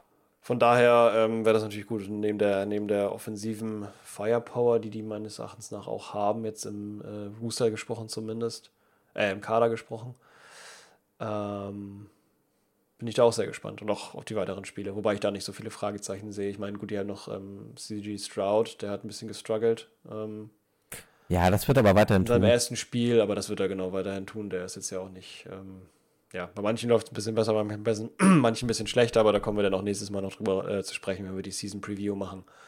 Ja. In der nächsten Folge nämlich, genau, das ist der Plan für die nächste Folge. Ich weiß gar nicht, ob wir da jetzt schon drüber gesprochen hatten, aber das wäre der Plan, ähm, dass man da dann nochmal, bevor es dann wirklich jetzt, also quasi in der Pause nach den beiden nächsten Preseason-Spielen, äh, weiß, wie der Stand so ist, dass man da nochmal ein Feedback oder ein Resümee schließt, wie auch gerade die Rookies oder die Rookie-Quarterbacks äh, sich denn geschlagen haben. Ja, das, würde ich da vielleicht dann auch auch noch, klar sein. auch noch ein bisschen mit reinnehmen. Da kann man die Teams auf jeden Fall ein bisschen ver besser verorten. Ähm, über Ja. zwei Partien würde ich noch kurz sprechen wollen, dann können wir den Mhm. Kasten auch bald zumachen. Ähm, erste Partie Giants gegen Lions. Äh, was hast du so mitbekommen? Gar nichts. Wirklich null. Niente? Also ich, da würde ich gar nichts, niente. Nee, da habe ich wirklich ähm, da die Zeit nicht für gereicht, um mich da damit zu befassen. Ich kann allerdings, was ich dir anbieten kann, ist, ich kann ein guter Podcast-Partner sein, die mir dem bei den ähm, Gamecast angucken und äh, Ah, die Zahlen, ähm, die Zahlen äh, in meinen Kopf sprechen lassen. äh, das kannst du tatsächlich gleich mal machen. Da kann ich vielleicht erstmal kurz meine Eindrücke zum Spiel geben. Genau. Ähm, Das lese ich die Zahlen wie ein Buch. Ähm, und zwar habe ich in den ersten beiden Quarters gedacht, hui, die Giants. Ähm, weil sie ohne, ohne großartig jetzt äh, Einzelspieler zu haben, einfach in der Gesamtperformance sehr drückend ausgesehen haben. Also ich habe das Gefühl gehabt, dass die Giants mehr Tiefe besitzen, als ich es vielleicht vermutet habe. Vielleicht spreche da die Giants oder gebe den Giants da auch häufig zu wenig Respekt. Das kann sehr gut sein. Ich gucke auf Giants-Spieler sowieso immer ein bisschen kritischer. Ich weiß gar nicht warum. Ja, vielleicht wird hat man halt die jetzt auch nicht so, man hat ja auch manche Mannschaften, in denen man jetzt die, die Tiefe, sage ich mal, nicht so äh, erfasst oder erfassen möchte oder Ja. kann, auch einfach, der hauptsächlich eigentlich kann, wir da stehen, weil ähm, ja, da gibt es ja welche, die hinten überfallen. Ähm, Ja, die sind jetzt aber auch nicht. Giants und Tiefe, wo äh, hinten im Rooster im Kader, ein versteckter Spieler. pff, Die sind, aus, nie. die sind aus irgendeinem Grund auf meiner schwarzen Liste und ich kann auch gar nicht richtig genau Mhm. verorten, warum. Ähm, wird sich vielleicht in der Season ein bisschen mehr ist bei dir, herauskristallisieren. glaube ich, gar nicht so, gar nicht so, ähm, ist gar nicht so unüblich, glaube ich, weil das ein Team war, was lange Zeit, gerade in der Zeit, wo wir angefangen haben zu gucken, äh, die New York Jets und Giants beide Teams waren, die durchgehend wirklich einfach nicht gut performt haben. Aus verschiedenen Gründen und äh, beide Teams kommen ja jetzt so quasi, also für mich sind das quasi Na, Zwillinge, aber in kommen, den, kommen beide, beide langsam aus dem, aus dem Sumpf. ja gut, aber die Giants sind ja schon eigentlich länger aus dem Sumpf. Also ich meine, jetzt gerade in den späten 2010er Jahren war das ja trotzdem eine richtig starke Mannschaft. Ähm, aber vielleicht, vielleicht kann es doch sein. Auf jeden Fall ähm, war das Beeindruckendste an der Partie tatsächlich, dass die Detroit Lions äh, eine Tiefe in der Defense besitzen, äh, die man auch gar nicht vermutet hätte. Also, ähm, die haben durchgewechselt sehr, sehr viel und sind gefühlt nicht schlechter oder also, also oder haben qualitativ abgebaut. Ähm, es war ein Lions-Team, was zu jeder Zeit gut aussah. Und ähm, die hat viel Spaß gemacht, äh, sich anzugucken. Ähm, hat eine ähnliche, ähnliche Bissigkeit, wie es vielleicht auch die Seahawks-Defense hatte. Ähm, die, die spielen relativ ähnlich auf. Ähm, und ich glaube, das ist ein Team, was, was mich in jetzt äh, von den Preseason Games mit am meisten dann doch beeindruckt hat. Auch die Art und Weise, wie sie wiedergekommen sind. Also am Ende haben sie 21 zu 16 gewonnen. Ähm, Mhm. Haben spät ihre Touchdowns gemacht. Ähm, also im dritten und im vierten Quarter. Ähm, aber insgesamt ein toller Auftritt. Also, das kann ich darüber sagen. Ja, das sieht auch so aus. Also auch die Special Teams tatsächlich, ähm, wenn man sich die Zahlen anguckt, sehen so auf seitens. Äh, du hattest jetzt Lions gesagt, ne? Genau, die Lions. Lions. Und, Ach, boah, ich, ähm, hätte, ich hätte Giants verstanden. Ähm, Ah, nee. was, ich, was ich gesagt hatte, das, das war bezogen auf die Giants mit der Tiefe und so. Das war Ja. da gar nicht so. Ähm, ja, gut, die Lions sind bei mir ein bisschen weniger auf der schwarzen Liste, weil ich die natürlich durch die Conference ein bisschen mit drin habe. Aber natürlich auch in der Defense ähm, da natürlich weniger bekannt, was da sich so rumtreibt als in der Offense. Trotzdem sieht es auch sehr nach einer sehr soliden Arbeit aus der, der Special Teams, aber auch der Defense. Ähm, Da muss man sagen, da hat er fast in der, also in der Defense, äh, jeder, der gespielt hat, hat irgendwie auch einen, äh, einen ordentlichen Tackle gemacht, einen Tackle gesetzt, äh, vier Sacks, glaube ich, sogar insgesamt. Ja, Ähm, das ist auch eine, auch eine Nummer, ähm, was auch nicht schlecht ist von verschiedenen Spielern. genau.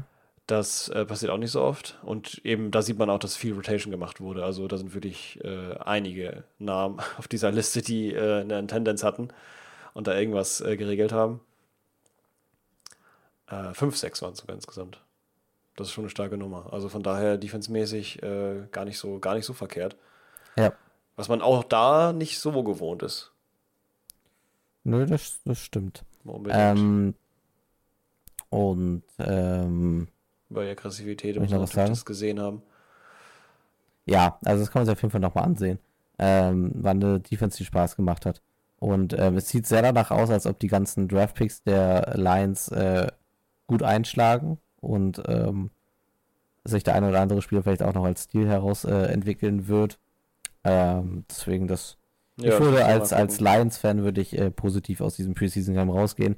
Als Giants-Fan würde ich mich aber auch nicht entmutigen lassen. Also Giants haben auch in, im Kollektiv sehr gut ausgesehen. Ähm, es war einfach nur gegen eine sehr beeindruckende Lions-Defense. Und ähm, ich glaube, rein, was die Offense betrifft, reden wir bei, bei Detroit von einem, einem der wahrscheinlich Top 5 Teams, wenn es gut läuft.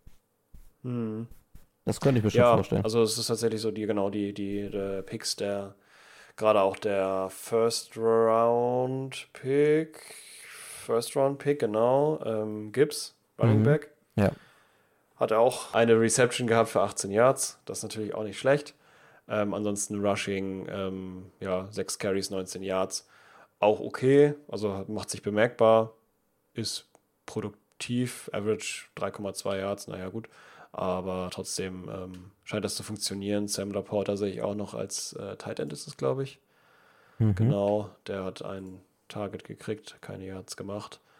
Also wird sich nochmal rausstellen, bin ich auch sehr gespannt, weil die auch ziemlich spannende, auch in der Defense natürlich den äh, Inside Linebacker Campbell ähm, da haben und noch äh, einige andere Defense-Positionen besetzt haben mit den Draft Picks. Äh, merkt man, dass da eine Verstärkung da ist. Also würdest du sagen, merkt man das? Muss ich vielleicht eher dich fragen, du hast es ja gesehen. Ähm, Also, du redest gerade so, als wäre es so. Äh, vor jetzt der Season hätte ich gesagt, die Detroit Lions werden ein Team sein, das weiterhin offensiv richtig dazu in der Lage Spektakel abzureißen, defensiv aber weiterhin Probleme haben werden. Und jetzt so nach dem ersten Preseason-Game sage ich, okay, da kommt dann doch eine kompetentere Defense auf uns zu, als ich erwartet hätte.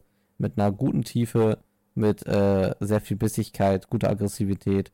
Ähm, eigentlich fast ein bisschen das, was bei den Seahawks auch gerade los ist. Also ich finde, zwischen Detroit und äh, Seattle kann man gerade viele Parallelen ziehen. Hm, Und ähm, interessant. das in sehr positiven Sinne. Das ja. hört sich gut an, nach einem guten Fazit. War gut, dass wir darüber gesprochen haben. Bei den, auf der Seite von den Giants, was gibt es da zu berichten? Also die Auch das, da, was ich, das, was ich gerade gesagt habe. Ja. Ähm, also ich glaube, die Giants werden qualitativ in der Spitze auch nicht so dick besitzt, besetzt sein. Ich kann mir vorstellen, dass es eine ähnliche Season wird wie letzte Saison, wo man eigentlich machen wir jetzt gerade schon ein Preview, ne? ja so halb, aber ähm, nächstes Mal Das bis ja ein nochmal detaillierter zusangefasst in vier Stunden. ja und auch vielleicht nicht dann zu Die jedem. Wir Previews und die äh, Reviews, die, die werden immer alle ein bisschen. Ich bin mir- die, die bin mir- länger, das ist normal. mal. Ich bin mir nicht sicher, ob wir nächste Woche über die Giants reden werden, deswegen mache ich es jetzt einfach kurz. Ja. Ähm, ich glaube, dass die eine sehr ähnliche Season spielen werden, die, ähm, weiß ich nicht, bis maximal Take. erste, erste Playoff-Runde reichen wird und viel mehr. oh. Ich, ich glaube, die sind gerade in einer gerade in so einem kleinen festgefahrenen Modus, wo sie schwer tun, mehr zu sein, als sie sind. Und ähm, da auch vielleicht einen größeren Rebuild einfach mal einleiten müssen, indem man sich auch von Keyplayern wie einem Sakon Barkley und so dann irgendwann schwärzensweise auch mal trennen muss, um neue Ressourcen aufzubauen. Ähm, ja. Ich glaube, dass sie mit äh, Brian Devil heißt er, ne? Dass sie da einen der fähig, einen mhm. wirklich sehr, sehr fähigen Coach an der Seitenlinie haben, der, glaube ich, also was auch, glaube ich, jetzt einfach erkennbar geworden ist, weshalb das Kollektiv in, in New York gerade richtig gut zu funktionieren scheint. Ich bin mir halt nicht sicher, ob es wirklich reicht, um Top-Teams zu besiegen. Und ähm, Giants werden wahrscheinlich so eine kleine Messlatte für die NFL sein, ähm, an denen Teams sich beweisen müssen und wo ähm, Top-Teams auch ackern werden müssen, um Punkte oder dann halt auch äh, Siege mit nach Hause zu nehmen. Ähm, ob das mehr sein kann, sehen wir dann vielleicht ein bisschen später, ähm, vielleicht in der, nach dem ersten Drittel der Saison. Ähm, Stand jetzt würde ich einfach sagen, ähm, es ist eine funktionierende, gute Footballmannschaft, ähm, die man aber dann auch besiegen kann, wenn man mhm. eben offensiv das Zeug dazu hat und wenn man eine stabile Defense besitzt, wie sie die Detroit Lions jetzt überraschend gezeigt haben. Okay. Letzte Station. Ja, wenn du noch was, ja, wir können auch gerne das äh, mitnehmen. Was war das? Das war Chiefs gegen Saints. Chiefs Saints, genau, das Hype-Spiel. Genau, wo alle überrascht waren, dass die New, äh, die New Orleans Saints äh, das an sich gerissen haben. Ähm, man muss dazu war, sagen, es war mit einem Game-Winning Field Goal wirklich äh, auf, auf äh, Urschluss. Also mhm direkt nach dem äh, Field Goal war es halt dann auch wirklich vorbei. Ähm, ich muss aber sagen, dass ich im ersten Drittel sehr, sehr beeindruckt war von äh, New Orleans und der Art und Weise, wie sie aufgetreten sind. Und in erster Linie auch von Derek Carr, der hier mit einem Passer-Rating von 140 rausgeht, was extrem stark wow. ist. Wow, das ist wirklich stark. Das ist von der, von der bisher allen, über die wir gesprochen haben, also nicht so viele und auch nicht so viele extrem guter, aber sehr, sehr starkes, sehr starkes Passer-Rating. Ey, Derek Carr sah wirklich, gemerkt, die erste Zeit, gut aus.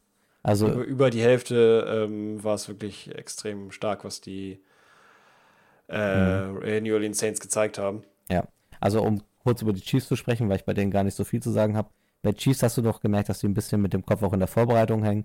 Vielleicht mhm. auch, weil sie auch äh, als äh, Gewinner da jetzt, ne, sagen wir so ein bisschen laissez-faire aus der Vorbereitung vielleicht rausgehen. Ähm, waren ja noch nicht so hundertprozentig da. Trotzdem bei den Chiefs war es auch so, dass sehr viel ähm, Olede Kuhn äh, gespielt hat. Das ist der, ich glaube sogar der Fourth String QB, ähm, ja. der bisschen anders als es vielleicht dann auch Mahomes oder dann so ein Büchele da mitbringt, ähm, viel auch übers Running Game kommen kann. Ich glaube, er geht aus der Partie, glaube ich, auch als äh, Top Rusher tatsächlich heraus von der Seite der Chiefs. Ähm, mhm. Und ähm, sah ganz ganz gut aus. Also ich weiß jetzt, der wird da jetzt natürlich nicht viel Rotation reinbringen, aber es kann sein, dass der auf jeden Fall den Third Seed äh, sich damit vielleicht ein bisschen erspielt hat. Also ähm, laut dem Death Chart, im offiziellen, äh, laut ESPN zumindest, ist, ist er tatsächlich auch. Ist er auch, okay. Platz, ja. ja. also so hat er dann aber auch gespielt. Es war vernünftig. Es war, war ein anderes Element, als man von den äh, von Mahomes jetzt auch äh, zum Beispiel kennt. Ähm, aber ganz spannend anzusehen. Ja, ansonsten spielen die Chiefs, wie sie Chiefs spielen. Äh, die sind nie ganz raus, die spielen, das haben sie ja auch dann über weite Strecken des Spiels getan, dann doch auch sehr dominant. Die wurden halt am Anfang sehr überrollt, äh, weil man gegen die Sens äh, wirklich, also die Sens kamen aus, aus der Kabine wie die Feuerwehr, ähm, haben dann tatsächlich äh, auch, da haben die, glaube ich, 17-0 geführt zwischendurch.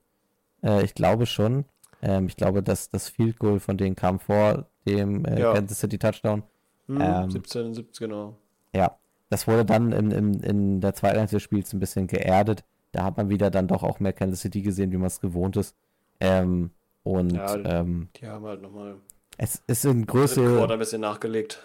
Ja, es ist jetzt in Größe nichts, wo ich mich um die Chiefs sorgen würde, sondern vielmehr, mhm. dass, dass die Saints mir gezeigt haben, dass das doch auch was mit dem Team gehen könnte.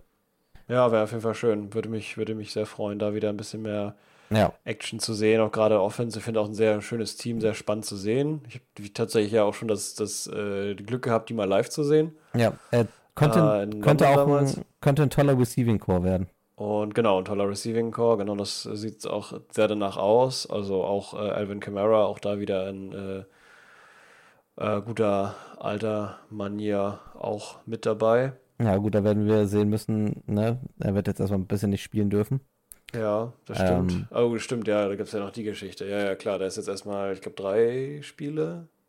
Oder Sind was? das- Sind es nur drei oder sind es vier, fünf? Das war doch diese Geschichte auf dem Kreuzfahrtschiff, dass er dem da eine gelangt hat, ne? Ja, ja, genau. Das, äh, ich glaube, das waren drei, drei oder vier Spiele müssen es gewesen sein. Ich weiß jetzt nicht mehr genau äh, die News, da kommen wir wahrscheinlich nochmal auf ihn, dann sieht man das.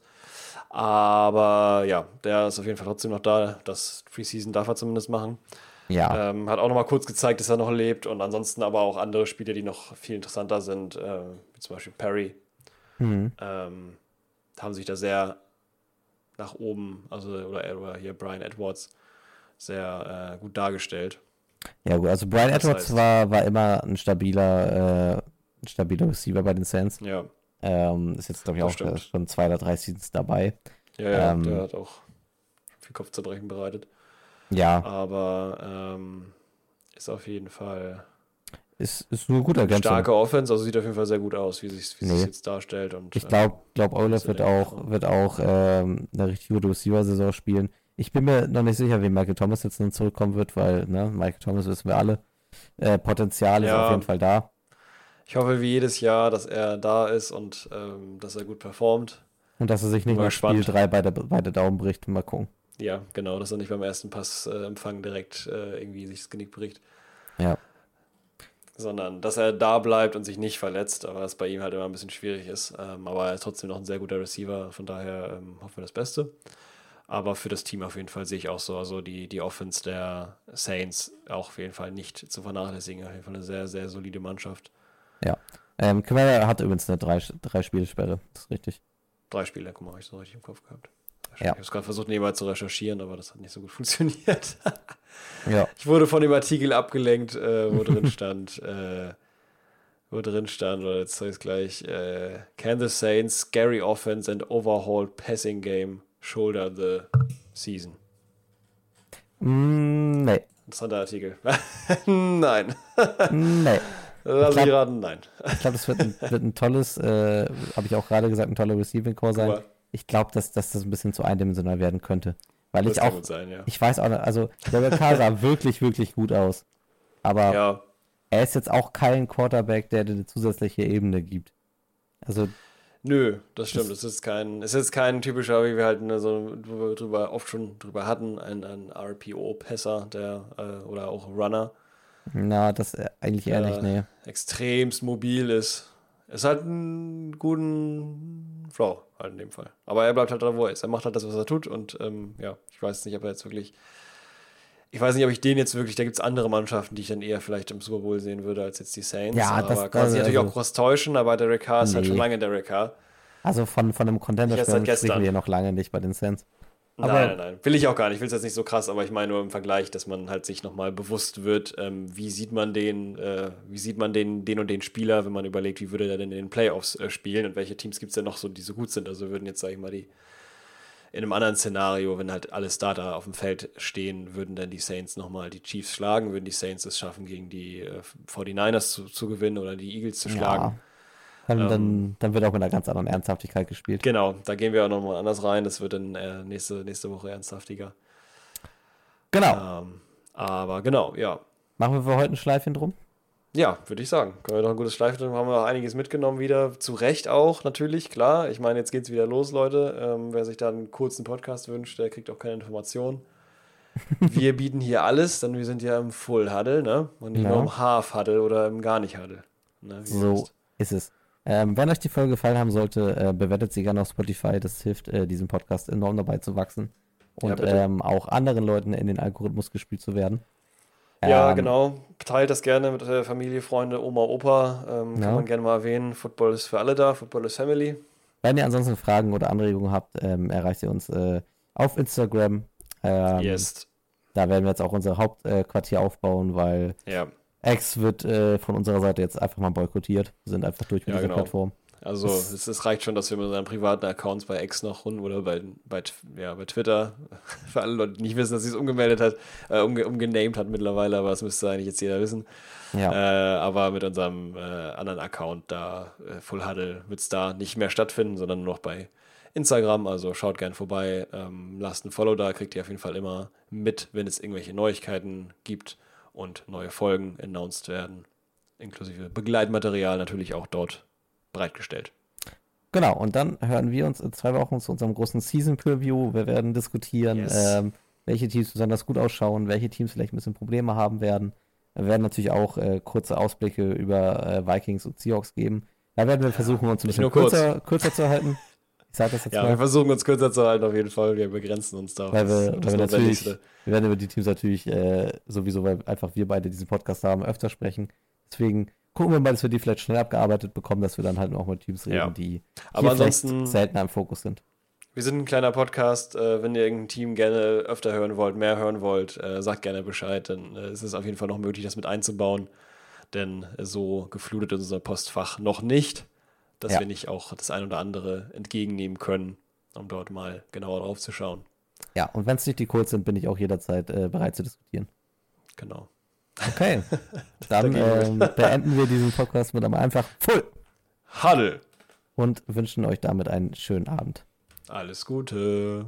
Bis dann.